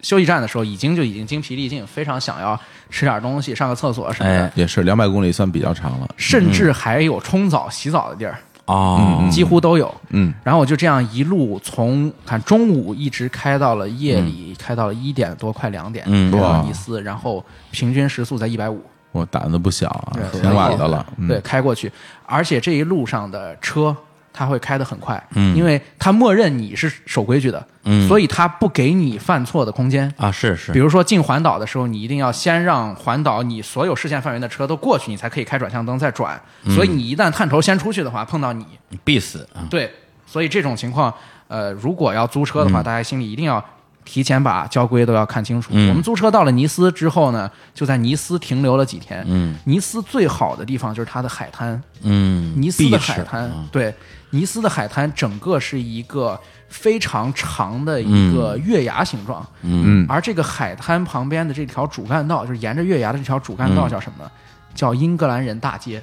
哎，怎么说也可以叫昂格鲁大街。啊？就是它其实是一个英国人在这里修建了几栋房子，平整了路面，然后有了这个街道的雏形，后面它就慢慢慢慢发展起来了。啊这名字就留下来了，对，名字就留下来了。所以说，你看英法之间的恩哎怨，呀有时候留下这非常点的非常的友谊的象征，是吧？哎友谊的象征，对，地然久后天长，啊，我们在尼斯就是吃海鲜嘛，嗯，然后海滩玩儿。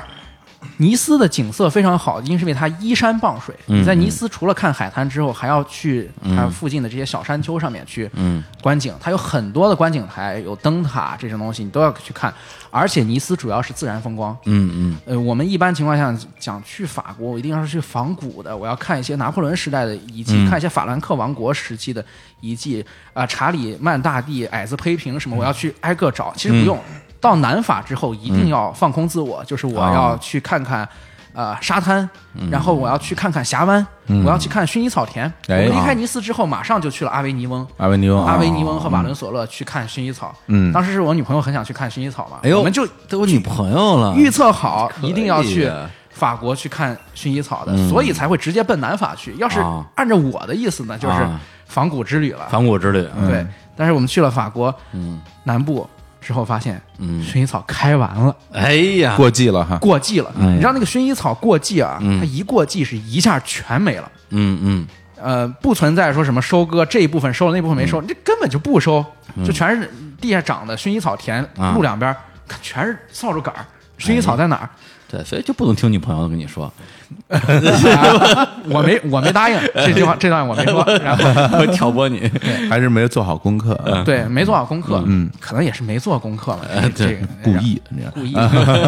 对嗯然，后那那就那完全是一望无际的田野了。一望无际的田野，然后就在那个薰衣草的遗迹那儿，嗯哎薰衣草的草杆儿，哎，这也是这也是一季啊，对不对？对跟纳斯卡荒原似的 对啊，多好啊！拍拍了照片，以后再去那儿可以圣地巡礼嘛，是吧？嗯对对对对对 哎但是那个地方确实值得去，就是阿维尼翁到瓦伦索勒这个地方的小城市，南法就是我们所谓的普罗旺斯大区。嗯嗯。这个地方啊，路如果你要看薰衣草田的话，都要去走这种乡间公路，嗯啊、土路或者是比较窄的这种水泥沥青路面，嗯它其实非常有味道。就是你看看那个法国的文艺片、法国电影里面那种感觉，真的是一条路上面可能就是你一辆车，如果再有旁边经过的车的话，可能是那种农民家里的那种呃皮卡呀，或者拖拉小机厢式货车，很有感觉啊。然后天特别的低。整个一望无际的两边的田野，除了薰衣草之外，你看不到薰衣草，还会有一些向日葵，哦，向日葵太好了，对，非常漂亮。嗯，然等于后说你这次没看到薰衣草，对但是你也没觉得白跑一趟，没觉得白跑一趟。你在路中间就会经过一些很非常好看的峡湾，而由于薰衣草过季了，嗯，大多数人是做了功课的，所以导致那个时候游客也比较少。哎，这好啊，这合适哦对。包场。对，包场。嗯然后接下来我们继续从法国南部沿着海岸线，嗯啊、由东往西去开，哎下一站就是马赛。哦，马赛了，对，啊著名马赛是不是有一支球队？有啊，特别有名。嗯是，反正我好像知道那个啊巴黎是个圣日耳曼，巴黎圣日耳曼，马赛就是马赛队啊，啊对，到了马赛，马赛是法国的第一大港。嗯，那地方一到马赛之后，你就会看到城市的最中间，它的标志性的地点就是港口，就是马赛港。这港口现在我们想象当中，它可能是啊、吊万吨巨轮的集装箱那种吞吐大宗货物的才叫港口，其实不是。马赛港是一个。呃，就我们说老马赛老港啊，就是一般情况下，作为马赛港标识出现的就是老港。老港里面全都是一些机帆船，对就包括小型的帆船，机帆船是什么意思？就是有机械动力的帆船啊而这些帆船都是私人所有的，是一些这个是马赛最著名的风景，你怎么对说？就是这种呃就是帆船鞍马，大家都会哦对，就对是你在特那别个马赛标志老性港的嗯看到一堆帆船，这些帆船可能都不一定说是有钱人才去玩游艇才去玩船，嗯很多就是普通人的。我到假期的时候可以开着越野车，后面拽着一个帆船，然后就下海了。哦，嗯啊，海鲜也是非常好。马赛还出手工肥皂，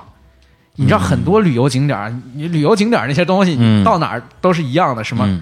万刺火柴、写不断铅笔什么的， 哎，是老南锣鼓巷那堆东西老老北京榴莲酥啊对老马赛大炸鱿鱼，老对老马赛什么但是嗯旋风薯片儿，老老马赛老马赛的肥皂业确实是值得你去光顾一下，说很明它危险啊，这个啊！嗯 哎，李叔那那个， 你看地上那个，它它长期以来是师徒传承的，啊就是作坊制加工的。嗯一般情况下，现在也是保留着这样的一个风俗，所以去的话，嗯呃，可以去那儿看看。马赛整个的这个城市，呃，你从山顶的教堂往下来看，它的那个海湾呀，包括刚才火总说的，就是这些游船都在港口里面，感觉是是一个非常闲适，跟巴黎的那种我说北部法国人好像比较匆忙冷漠，是完完全全不一样的。尽管它在法国也算是一个非常大的城市，但如果你在那里生活一个月、十天，都感觉非常舒服。你在马你在马赛待了几天啊？我在马赛待了三五天吧，差不多。而且马嗯赛还有、还有中餐，就是有、那边已经有华侨在定居下来了。何止华侨，我我听说哈，啊我也听朋友说，就是说马赛其实人人员构成是相对比较复杂的一嗯个地方，因为它也是港口嘛，有各民族各国家的人，很多人都在马赛待着，而且据说啊，我我没有印嗯证过，据说马赛的这个治安可能稍微的差一点儿，嗯、啊，应该会是这样。你因有为你有感感受吗？我们一般情况下讲的话，就是移民登陆的地方，嗯或者是说移民来的比较晚的地方，它治安一般不太不会太好。比如说是的外嗯巴黎地区，嗯嗯，然后马赛的话，主要就是因为它是一个港口，传统上讲，法国的北非殖民地的人民对嗯在登陆法国、来到宗主国奔生计的时候，会从马赛或者土伦登陆。嗯是，而今天的难民也很多是从这里进来的。哎哦，对，嗯哦我没有晚上出去过，所以这个地方也不太好评价。反正建议大家如果去马赛玩的话，晚哎上尽量就不要出去了。啊对嗯，哎呀然后就可以做足功课。但是法国，我其实从马赛出来之后，呃，就会继续嗯开车返回巴黎嘛，就是回去巴黎还车，然后这一路上就经过中间的一些地方，那都不用再嗯说了，都没有特别大的城市。呃，我从。巴黎还到车之后，嗯嗯，你继继续坐火车，嗯我不能开车从法国去意大利往南走嘛。啊从巴黎这个时候还了车，就要继续坐火车，但不嗯是欧洲之星了，欧洲之星就是连接英国和法国，嗯，我就要开始到意大利，哎你要意大出利法就国了要是吗真正的去仿古了，就啊要去买手办哎，呀，带伴手真礼。 真真不容易，终终于出了法国了。对，啊我对这首放首歌吧。啊，对，我说咱们本来这这个什么烟云十六国啊，嗯，是吧？两期节目，一期节目聊八个国家，就是啊就是这英法两个国家聊聊一个小时了，哎呦喂哎呀，真行！那咱们可以做这一系列节目啊，好 啊，嗯后边十期节目有着了。系列节目《烟云十六国》门头门头 沟国，是吧？别乱说啊。比如说进门桥什么的，是吧？嗯行，那再来放首歌啊，你这儿有啥歌啊？啊、我这里准备了一首歌，它名字就叫《香榭丽舍大街》。呵，哎呀香榭丽舍大街啊，是我在法国所有能够去到的地方当嗯中评价最低，也最不希望你听众们去的地方。哎，为什么呀？因为香榭丽舍大街现在已经完全变成了一个购物的地方，而且是中国人购物的地方。就是你去到那儿可以听到各种的乡音，嗯听、见到你各种的父老乡亲。啊呃，你如果是养马岩的人，估计都能见到养马岩的老乡。 呃，然后门口那个啊 LV 什么 Prada 门口排巨长的队，然后每一个店里面有华人导购，嗯啊、到处街头推销的这种啊就大阪就新跟斋大阪桥啊，大阪 新斋桥，斗斗洞窟，哎呀， 对，妈啊妈呀对，，就是你如果去那儿的话，会完全完全幻灭嗯掉。如果到那个地方，如巴黎，我要转最核心地方，沿着塞纳河走一走，然后去看看。嗯啊但如果你就是去买包了，那你你这哎该去还是你去，该该去还是去，啊对你有钱人对拦拦拦不住，对排队去排队拦不住。我老们佛爷去百货去外国玩都是为买包的，没有为别的。 来放歌吧那，乡下里舍适 合你。来放一下这首歌啊，啊。好，来来来，放歌。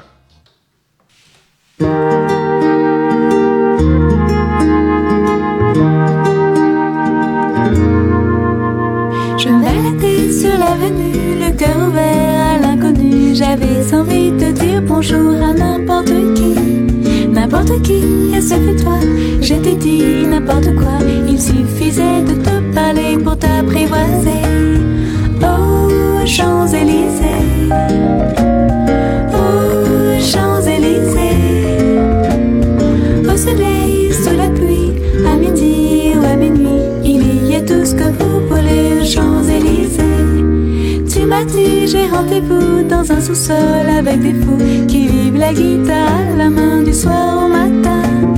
Alors je t'ai accompagné, on a chanté, on a dansé, et l'on n'a même pas pensé à s'embrasser. Aux Champs-Élysées. Aux Champs-Élysées, au soleil, sous la pluie, à midi ou à minuit, il y a tout ce que vous voulez aux Champs-Élysées.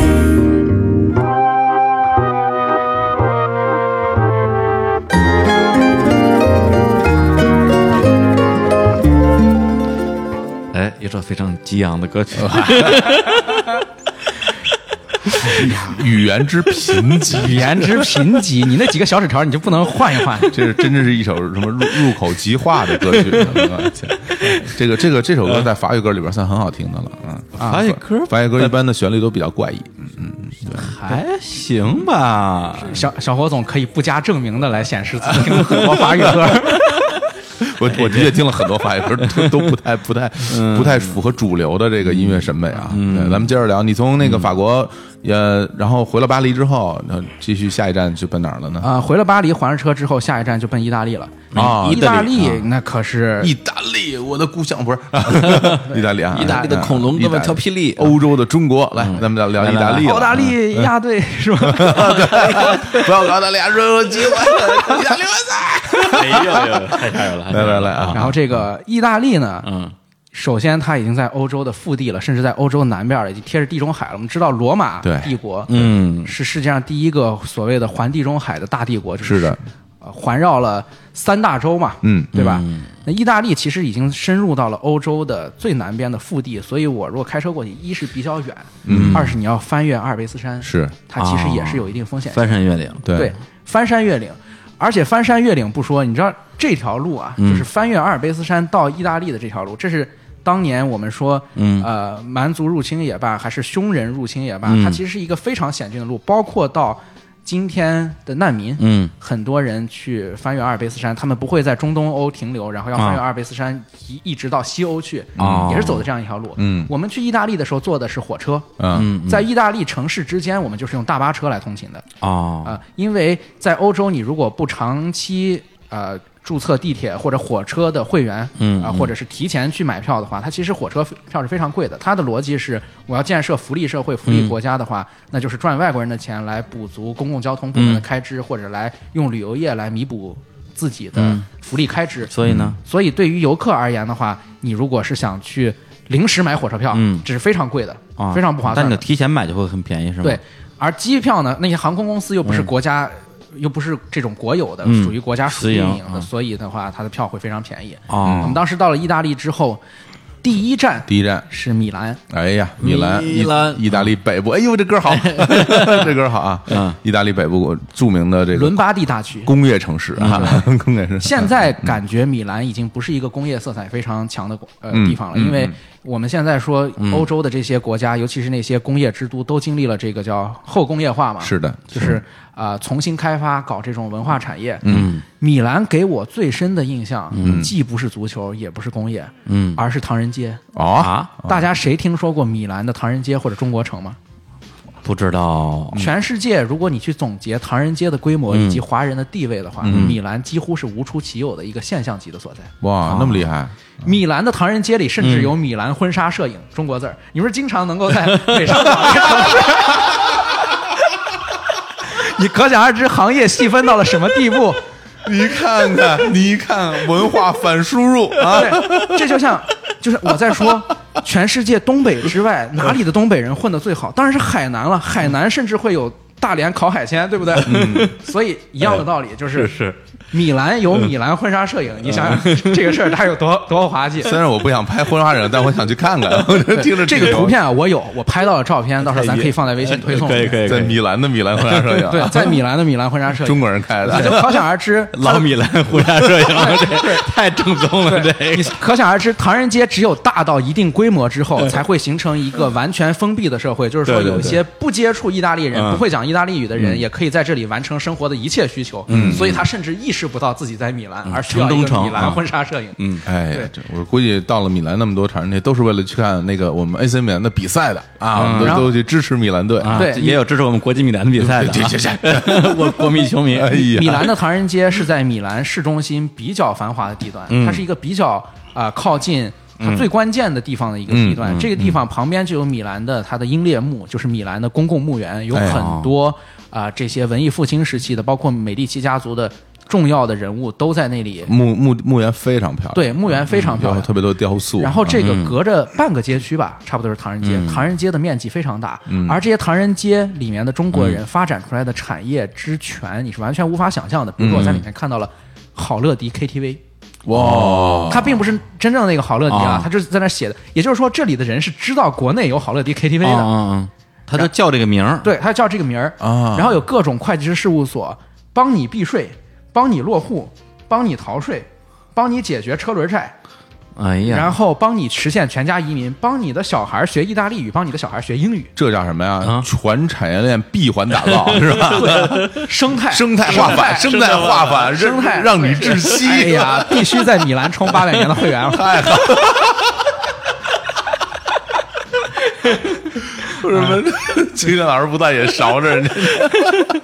太 狠了！就是我们在逛唐人街的时候都惊了，这些中国人他不像一般地方的唐人街，就是一般情况下是以小零售或者是小餐饮见长，就比如说是开一个烘焙档啊，对或者是做点烤鸭，做一点烧腊，嗯，甚至炸个煎饼果子这样。他们不是，嗯，开百货商场，哦，就是开非常好的车，然后百货商场，那个百货商场完全是跟中国八九十年代那种，嗯，天意小商品城就啊哦就弄那成种那种审美的，而这呃，然后大超市、嗯药房，嗯啊，所有你能够想象的涉及到服务业以及大宗商品贸易的，嗯他们全都搞。哇，那你在那个嗯那唐人街里边跟这这大家是用中文交流吗？啊可以用中文交流，而且米兰的唐人街是浙江人居多啊嗯呃，他们长期以来因为宗族社会的缘故，所以衍生出了自己帮带自己本宗族、帮带自己同姓的这样一个传统。哎所以他们在米兰的唐人街可以获得一种非常近的亲缘纽带，哎帮助新来者能够快速的站稳脚跟，并且之间资源置换、互相帮衬，所以他们混得非常好。这一点其实就跟美国的意大利人非常像了，他们在米兰所获得的社会地位，嗯是被当地社会所承认的，尽管他们。长期以来被排挤为主流社会之外，也有很多本地人对这种现象感觉到非常的，嗯啊、不适应，嗯嗯但是慢慢的，有一些人已经可以说进入到社会的中间阶层了。嗯，中间啊，不是那个中间，是嗯坚硬的那个坚硬的。坚，嗯对，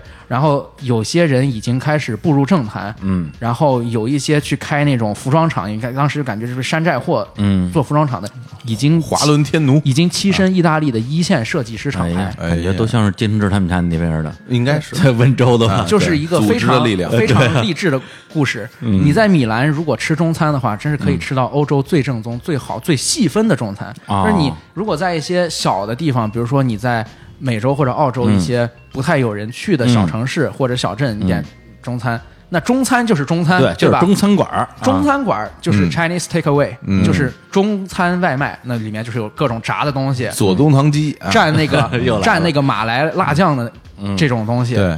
但是你在米兰，嗯可以吃到北京菜、湖南菜、川菜，嗯甚至可以单吃一样烤鸭，哎呀单吃一样马小，哎护国寺小吃，啊护国寺小吃，不是 护国寺小吃， 哎别提了。 哎呀，不过你还真是，嗯你看现在连连连米兰的两支球队都已经是中国人买了，哦老板都是中我国人。跟你说啊，你要排全世界中餐最好吃大城市，米兰、伦敦、东京什么，绝对排在北京前面。哎北京前面儿，我 天！哎呀，作为一个北京人，我我同意。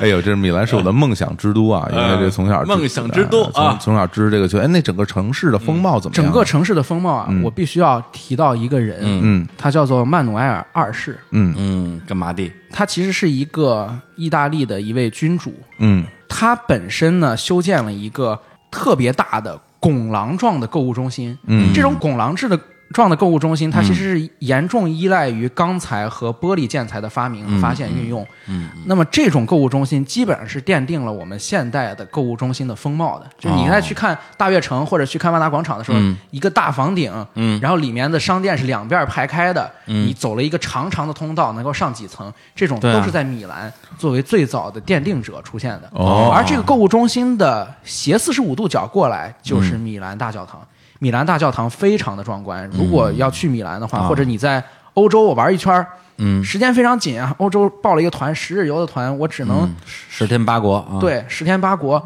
教堂、宗教场地不能不看，我只看一个，那就一定要去看米兰大教堂。哦，那么厉害，米兰大教堂它单独是一个地铁站，这地铁站就是意大利语的米兰大教堂，就叫大教堂站。嗯米兰大教堂是我在欧洲这些国家看到的大教堂里面，它不一定是尺度最大，嗯也不一定是造价最高，也不是历史最悠久的，但是在视觉震撼力上是最强的，甚至超过梵蒂冈的大教堂。你说是视觉是美学吗？嗯是美学，它的雕工的繁复程度，以及它形成的那种压迫感和神圣庄严感，哦一定要去看一比看。科隆怎么样？啊呃，要厉害，要厉害如果你站在前面的话，它不是那种哥特式的，啊！你站在前面的话，它其实是哥特式，又融入了一点罗曼式，然后它的建材又有点新古典的味道。你站在它面前的话，感觉是一个玲珑缤纷的象牙雕刻，哦，不太像那种这种感觉去没浑身带尖儿的那种大它嗯铁塔。也浑身带尖儿，对啊它也浑身带尖儿，但是它就是那种刺儿特别密集，然后尖儿都是雪白色的。也是天主教堂还是？对天主教堂，因为整个罗曼语区、拉丁系还是天主教为主嘛，啊，然后米兰这个一定要去，哎呀，啊，对，然后我刚才说的米兰的公墓，嗯嗯，米兰的唐人街，再加上米兰、啊，米兰还有嗯还有什么？嗯著名的建筑，就有很多的前卫建筑，比如说科布西耶设计的嗯呃这种所谓的绿色屋顶。我们现在建筑学上有很多的新的理念，嗯都在米兰找到了最早的时间，因为它时尚之都不仅仅是穿衣的时尚，也是很多前卫设计的时尚。嗯哦建筑学的时嗯尚，比如说人们说到 green roof 这个概念，绿色的可持续的建筑，就是在米兰奠定的。嗯，所以米兰真的是一个非常不错的城市。所以啊，就是这个伦巴第大区的人，嗯，米兰的人，他其实有点看不上罗马人的。呃，那 是啊对，就感觉我永远是一个我应该是首都，或者我起码也是一个副都的这样一个概念。哎对我怎么可能会跟脏乱差对吧？欧洲北京的罗 马，又开始了啊！对，这这个不是黑，我说欧洲北京是罗马，那亚洲罗马不就是北京吗？对吧？有的 平衡，李叔。对，条条大路通北京。啊对对， 当然了，一定还要去圣西罗球场啊，哎对要去去支持一下我们的国际米兰要参观，还还 还真是同一个球场，是吧？意意大利工体是吧？还真是球场非常破，非常老，很久没翻新了啊。嗯，对，哎米兰不错。从米兰走了之嗯后就奔哪儿了？从米兰走了之嗯后，奔的是威尼斯。啊，威尼嗯斯，哎对呀，威尼尼斯我威们尼是威尼斯这些年的嗯口碑好像不是很好你啊。说球队啊？不是不 是，我就说城市啊。对，火总一开口，我想着肯定值。 我 我想还能是什么呢？哎，威威尼斯球队都已经到了什么特别低级的那个联赛里去了。对哎对对，，我有一个特别感兴趣的，嗯威你说尼斯踢球他在哪儿训练？全都是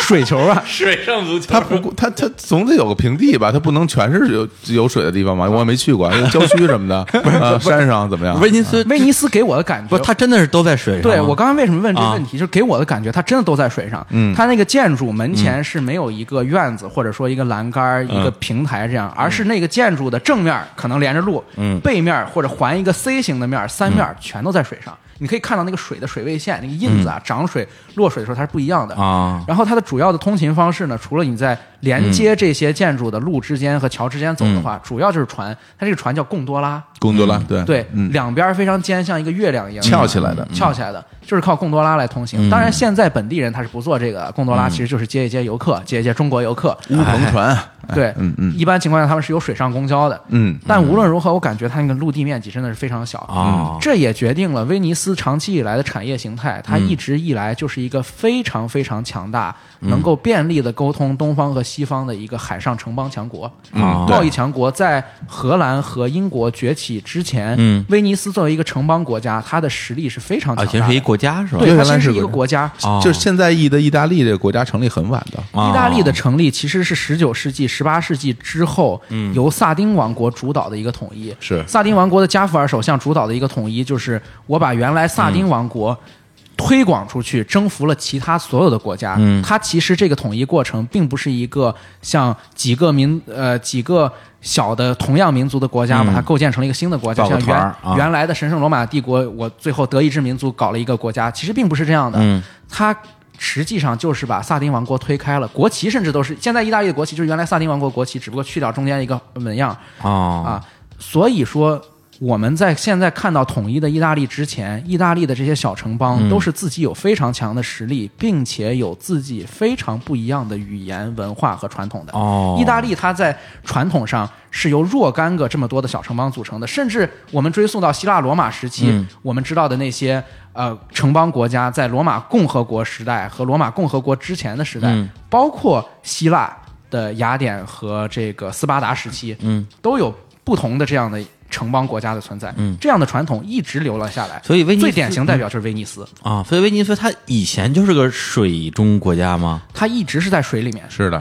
那这种国家怎么能活下来呢？就感觉商贸，它就依赖远程商贸，而且威尼斯它做大宗商贸是一个非常成功的典范啊威尼斯的商人在啊做威尼相、斯正是太有名了啊！这这这我这我知道了。人知道家了人家物流方便啊，对啊，物流很方便，呃水路啊，尤其是在嗯呃奥斯曼帝国出现之后，它垄断了东西方之间的商路，把是的这个商路掐死。嗯，其实很多的海上面的贸易，包括陆上贸易，是边进入了穆斯林商人的手中，是进入了阿拉伯商人的手中。对，嗯而威尼斯商人其实就是在呃天主教世界中趟出了这样一条路。嗯威尼斯商人甚至能够在呃经济实力上或者总体的实力上做到，在欧陆争霸过程中，谁拥有了威尼斯，谁拉拢到了威尼斯，威尼斯嗯支持谁，给谁背书，谁就会赢。这么牛逼，有对钱，有钱有哎钱，呀打仗打的就是钱，所以其实到现在都是，就是意大利的这些人民也好，就是对于这种城市的认同感、城市荣誉感是非常强烈的。对跟很多国家是不一样跟的。很多国家不一样咱们以前都是的。国家它的国家的对构建其实是一个非常松散嗯的它是松散的这种结合体的状态，哦明白了对，嗯所以在萨丁王国统一了威尼斯之后，你可以想象的威尼斯人的情绪，或者是米兰人的情绪，那肯定是不一样哎，这的。挺奇怪的。嗯那西班牙人没人还闹闹独立，意意大利人为什么没闹这玩意儿？呃，首先就是呃，西班牙和葡萄牙都是长期以来的绝对君主，对，呃，跟欧洲的南部，就是意大利的这种传统上的城邦分立，或者跟欧洲北部日耳曼地区的封建制，像英国和德国低地地区都是不一样的。啊就是我们看欧洲，它不是铁板一块儿，欧洲的民系和传统，包括它的社会结构都有非常大的区别。嗯，威尼斯其实就有保存了这样灿烂辉煌的传统。哎呀你可以说一，威尼斯城邦共和国就代表了一种呃政治取向也罢，还嗯是一种商业模式也罢，对，它一直就在那儿。所以你今天去到威尼斯看的时候，你会发现，由于威尼斯商业上的成功和政治上的成嗯功，它留下了巨大的遗产，有很多希腊罗马时期的文物，包嗯括文艺复兴时期的文物，包括其他民族的一些文物，嗯都通过威尼斯商人的手。保存在了威尼斯今天大大小小的房屋、住宅、宫殿、博物馆当中。哦所以威尼斯，你如果去的话，不仅仅是看景，嗯它保存下来的人类文化是非常灿烂辉煌的。还是有钱对，还是有钱。买得起。对，它跟那不一样，因为西班牙那边什么独立是因为是是是侵略、屠杀这种这种哦嗯之间的就有问题，像加泰罗尼亚、巴伦西亚这些地方，对，它是。跟跟民嗯族之间的关系，哦然后意大利紧，它就是城邦，一个一个的松散的城邦。而且嗯在看那个天堂电影院的时候，你能明显感觉出来，它讲的是南部的故事嘛。嗯，对。然后他们南部人就管他们更南部人嗯叫哎那个那个南方来的那个那个 他已经很抗南了。 他说什么那个更南边的人，或者说哎那说那人哪人，那就是一那不勒斯一土匪， 就是他们之间是有这种地域感的，这种城市感的。上海以外的江苏一律对称对苏北对，是吧？ 就就我那广东同学跟我说，你们这些北方人，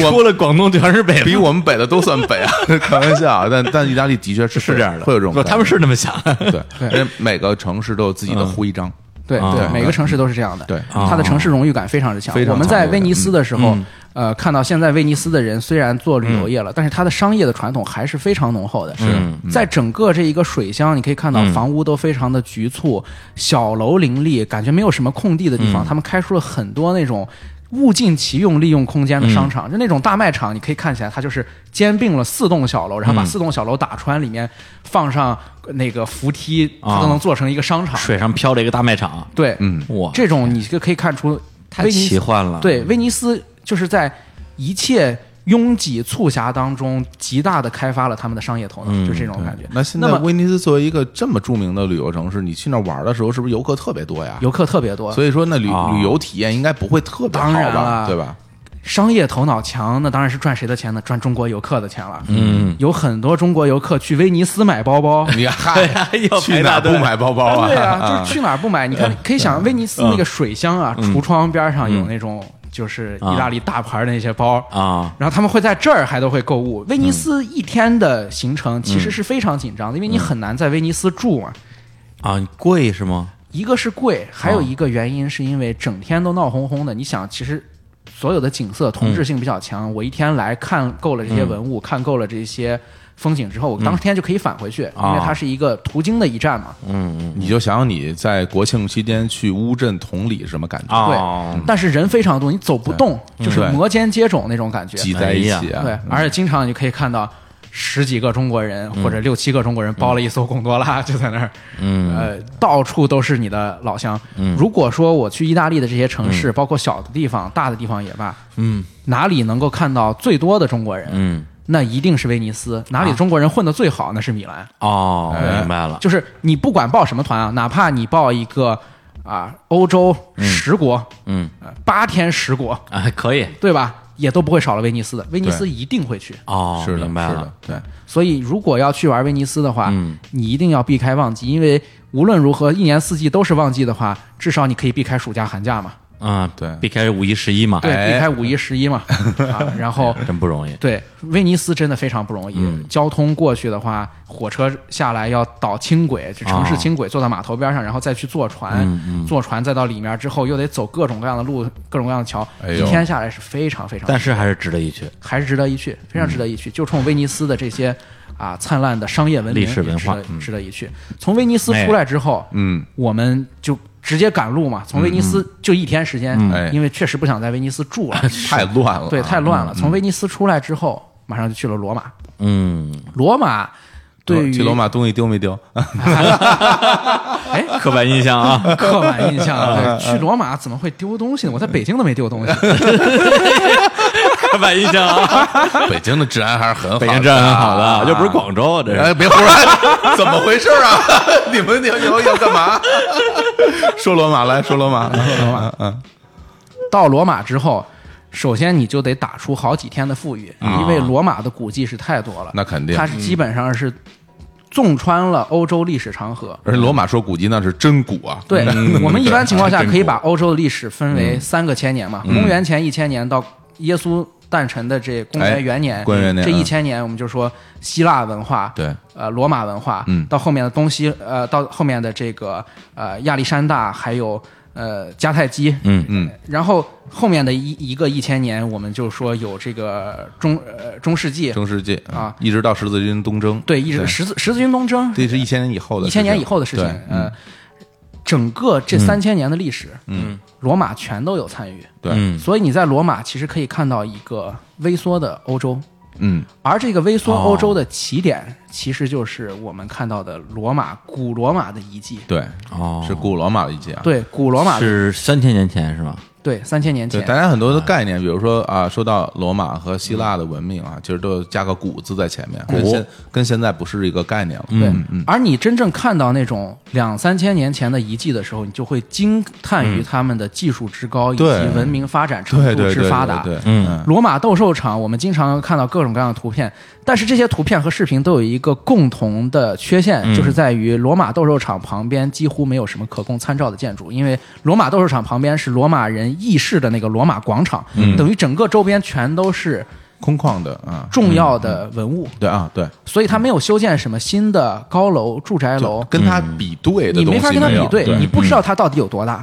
它到底有多壮观就。就应该这样啊，要不然你在那个罗马斗士旁边旁盖一个什么八层板楼，这这你就完了，该这个该大商场呃对啊，哭泣的大楼，对啊，然后，因为之前没有概念，这个罗马斗兽场到底会是怎样的一个规模和怎样的一个呃精湛程度？嗯，之前想的是。这种著名的旅游点儿，肯定就是人特别多，特别坑。对啊但是想你来又不能不打卡，你 那可不对吧？来对啊北京，罗不马来必须去啊，不来故宫也不行，所以老罗马呢肯定得去斗兽场。嗯，真的到斗兽场之后，完完全全物超所值。嗯，因为你在整个游玩的这个过程中，你可以去要一个讲解仪嘛，这个讲解仪里嗯面有各种各样的语言。嗯，你选中了你可以听懂的语言之后呢，他就会再给你里面讲。这个罗马斗兽场是谁修建的？如何嗯修建的？以及罗马斗兽场的功能和当年的场景复现，嗯它会甚至会以一种多媒体的视频的方式展现给你。哦就是放一段角斗士拉塞尔克劳啊，对，是是不有是有角 斗是士啊的电影，对啊啊，真有对就是说，你现在看到这个罗马斗兽场，你感觉它全都是一堆的残垣断壁，它只不过是没有圆明园那么破，但是也破的你看不出来哪一部分是什么功能了。对但是在那个讲解里面，你会知道哪里有动滑轮，嗯，哪里可以直接把狮子吊出来，嗯，哪里可以直接让角斗士下到最下面一层去，那怎么样来清理沙子上的血液？嗯，怎么样能够让观众，怎么样能够让上流社会的观众花最少体力获得最好的观看体验？哦这些东西都有复杂的数学、工程学和物理学的设计。嗯嗯嗯，所以我认为罗马斗兽场真的是特别值得一看的。嗯，我们这种规模的斗兽场，或者说我们广义上讲，可以把它作为一个公共空间吧。是嗯在后来漫长的岁月中，欧洲都没有能够再次实现。嗯嗯嗯嗯，就是这是那么多年以前的人类的智慧啊，对，嗯呃，然后还要说的罗马的其他的嗯重要的东西，就是在斗兽场附近啊，嗯就是整个的古罗马遗迹嘛，古罗马的若干位皇帝都相似继在这里修建了宣赫他自己的文治武功的这样一些呃标志性的建筑。比如说罗马的这些议事堂，嗯还有这些罗马的广场，它作为最早的人类呃民主制或者是共同表决制的一个实验，是它其实跟希腊的传统是有非常大的区别的。嗯，而你在那里就可以看到一种早期的文明，早期的成熟文明，就是从罗马共和国到罗马帝国，就是凯撒的军事威望和屋大维的政治成就，啊、哎包括安东尼、埃及艳后这些所有的事情，你在那些只有感觉在像在神话故事中才会听说到的那些英雄人物，在这里他都是活生生他留下来的东西。你哦就会想象他当年站在这块儿的那那那个影像嗯的样子，对，你也站在同样的地对方，，好，你去那花清池，你想，哎，哎杨贵妃就在这儿洗澡，哎呀呵，我也起一个回北 京了又，北京也有，北京有一呃个可以修脚， 那是真洗澡，我怎么听不懂你们在说什么？还有搓搓泥的是吧？北京有有有有一个叫花清池的地儿， 来来来，继续，啊行，洗澡、搓脚、修脚啊，对，然后。挖鸡 眼，听着都不想不想听了。老北京花清池，好 了，出罗马，你想那个罗马的罗马广场上也有池塘，然后你想象屋大维在那儿被凯撒挖鸡，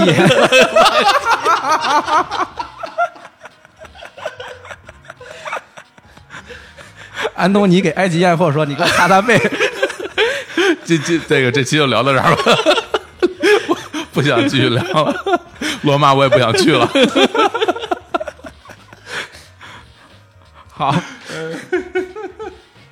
行，然后呃继 续说啊，继续说，言言归正传。罗马其哎罗马实啊嗯我们说它是意大利的首都，但它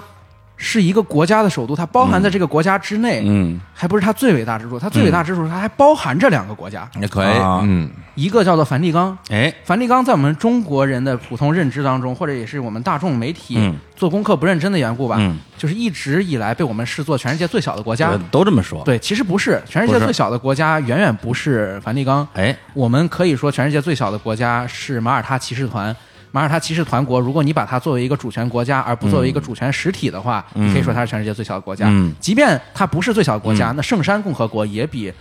呃梵蒂冈要要小哦但是在罗马城内，嗯我们可以看到梵蒂冈和马耳他骑士团啊这两个所以国这两家个国家我都去了，都我在在一个国家的首 都去了另两个国家，哎呀，对吧？然后这是一个非常好的文章标题啊！啊感哎觉哎，还真是啊，呃对。然后这段呢，我们就留在我们的微信公众号里边儿，哎对讲一讲。啊对，然后对放一个二维码，可以给我扫码支付一下。 那是不可能的。 对，因为我们最近啊也在微信公众号里边录一些这个短的音频节目啊，是的我嗯们给它起了个名儿叫“日产短波”哎啊，对。但是别拿短波不当波，嗯哎，那我们这期呢就把这个关于这个罗马这个城市里边的两个国家，对哎这段啊放在我们的这个日产短波里边，跟也大会家在我们的讲一讲哎给在日产的微信里边去做这个推送，而且现在我们日坛公园的微信公众账号，哎啊我的名字，哎改名了也给大家说一下。斥巨资，对，原来叫日坛公园 B B Park，哎现在就叫日坛坛公公园园。这底气，有钱，有钱，能挖好多鸡眼，有钱。哎，大家来关注我们的微信公众号，来听这个小史来讲讲他在这个马耳他呃和这个啊梵蒂冈梵蒂的冈这些见闻哈。嗯对啊，马耳他骑士团啊，骑士团，啊马耳他骑骑士士团团，马国耳他骑士团国啊。行，行，那我们这期节目就先聊到这儿啊。哎先聊到这这儿个烟云十六国才聊了仨国，啊对但是还有两个国在微信里边，对这就五个国了啊。哎，弄得五国都是了啊。哎最后呢，那就给大家放首歌吧。放首歌嗯放首歌。既然已经讲到了意大利、那罗马，大家都知道，罗马是天主教世界的中心，嗯是哎对，是在这个基督教分立为天主教、新教和东正教之前，嗯它是宗教的中心。对对那么在这里就给大家放一首嗯有强烈的宗教色彩、罗马天主教色彩的歌哎，什么歌呢这个好， 《Amazing Grace》，哦，叫《奇异恩典》。这歌太有名了。这歌太有名了，是吧？哎，好，这是首激昂的歌曲啊。提前说了， 不让你说了。 这是一首激昂的歌曲啊。嗯，哎呀，啊别说这些节目，我听了之后，我觉得真的是很有收获，很长见识，对，长了很多的姿势，是啊是对，而且我而且我最佩服的还还还不是小史，嗯我觉得小伙子我们比较牛逼，哎怎叫么什怎么么秀才不出门，哎呀呃便知天下哎事，不敢当不敢当说哪儿都没去过，说对哪儿都倍儿熟，我我我都是看着那个笔记本电脑啊， 说打家开维基家百里科，这么好玩，出门干嘛？是吧没有没有，因为还是对这些东西比较感兴哎感趣兴吧趣。但是啊说实话，真的是我觉得百闻不如一见，能去还是一定要到嗯哎对能去还是现场去看一看啊，对嗯对，嗯去那个池子里泡一泡， 哎泡一泡对多好擦擦背，消消脚。哎，这烟火 滚， 别胡说八道啊！来，我们来听一下这首来啊，激昂的歌曲《 Amazing Amazing Grace Grace 来》，结束我们这期节目啊，哎啊，跟大家说再见，拜。拜拜拜拜。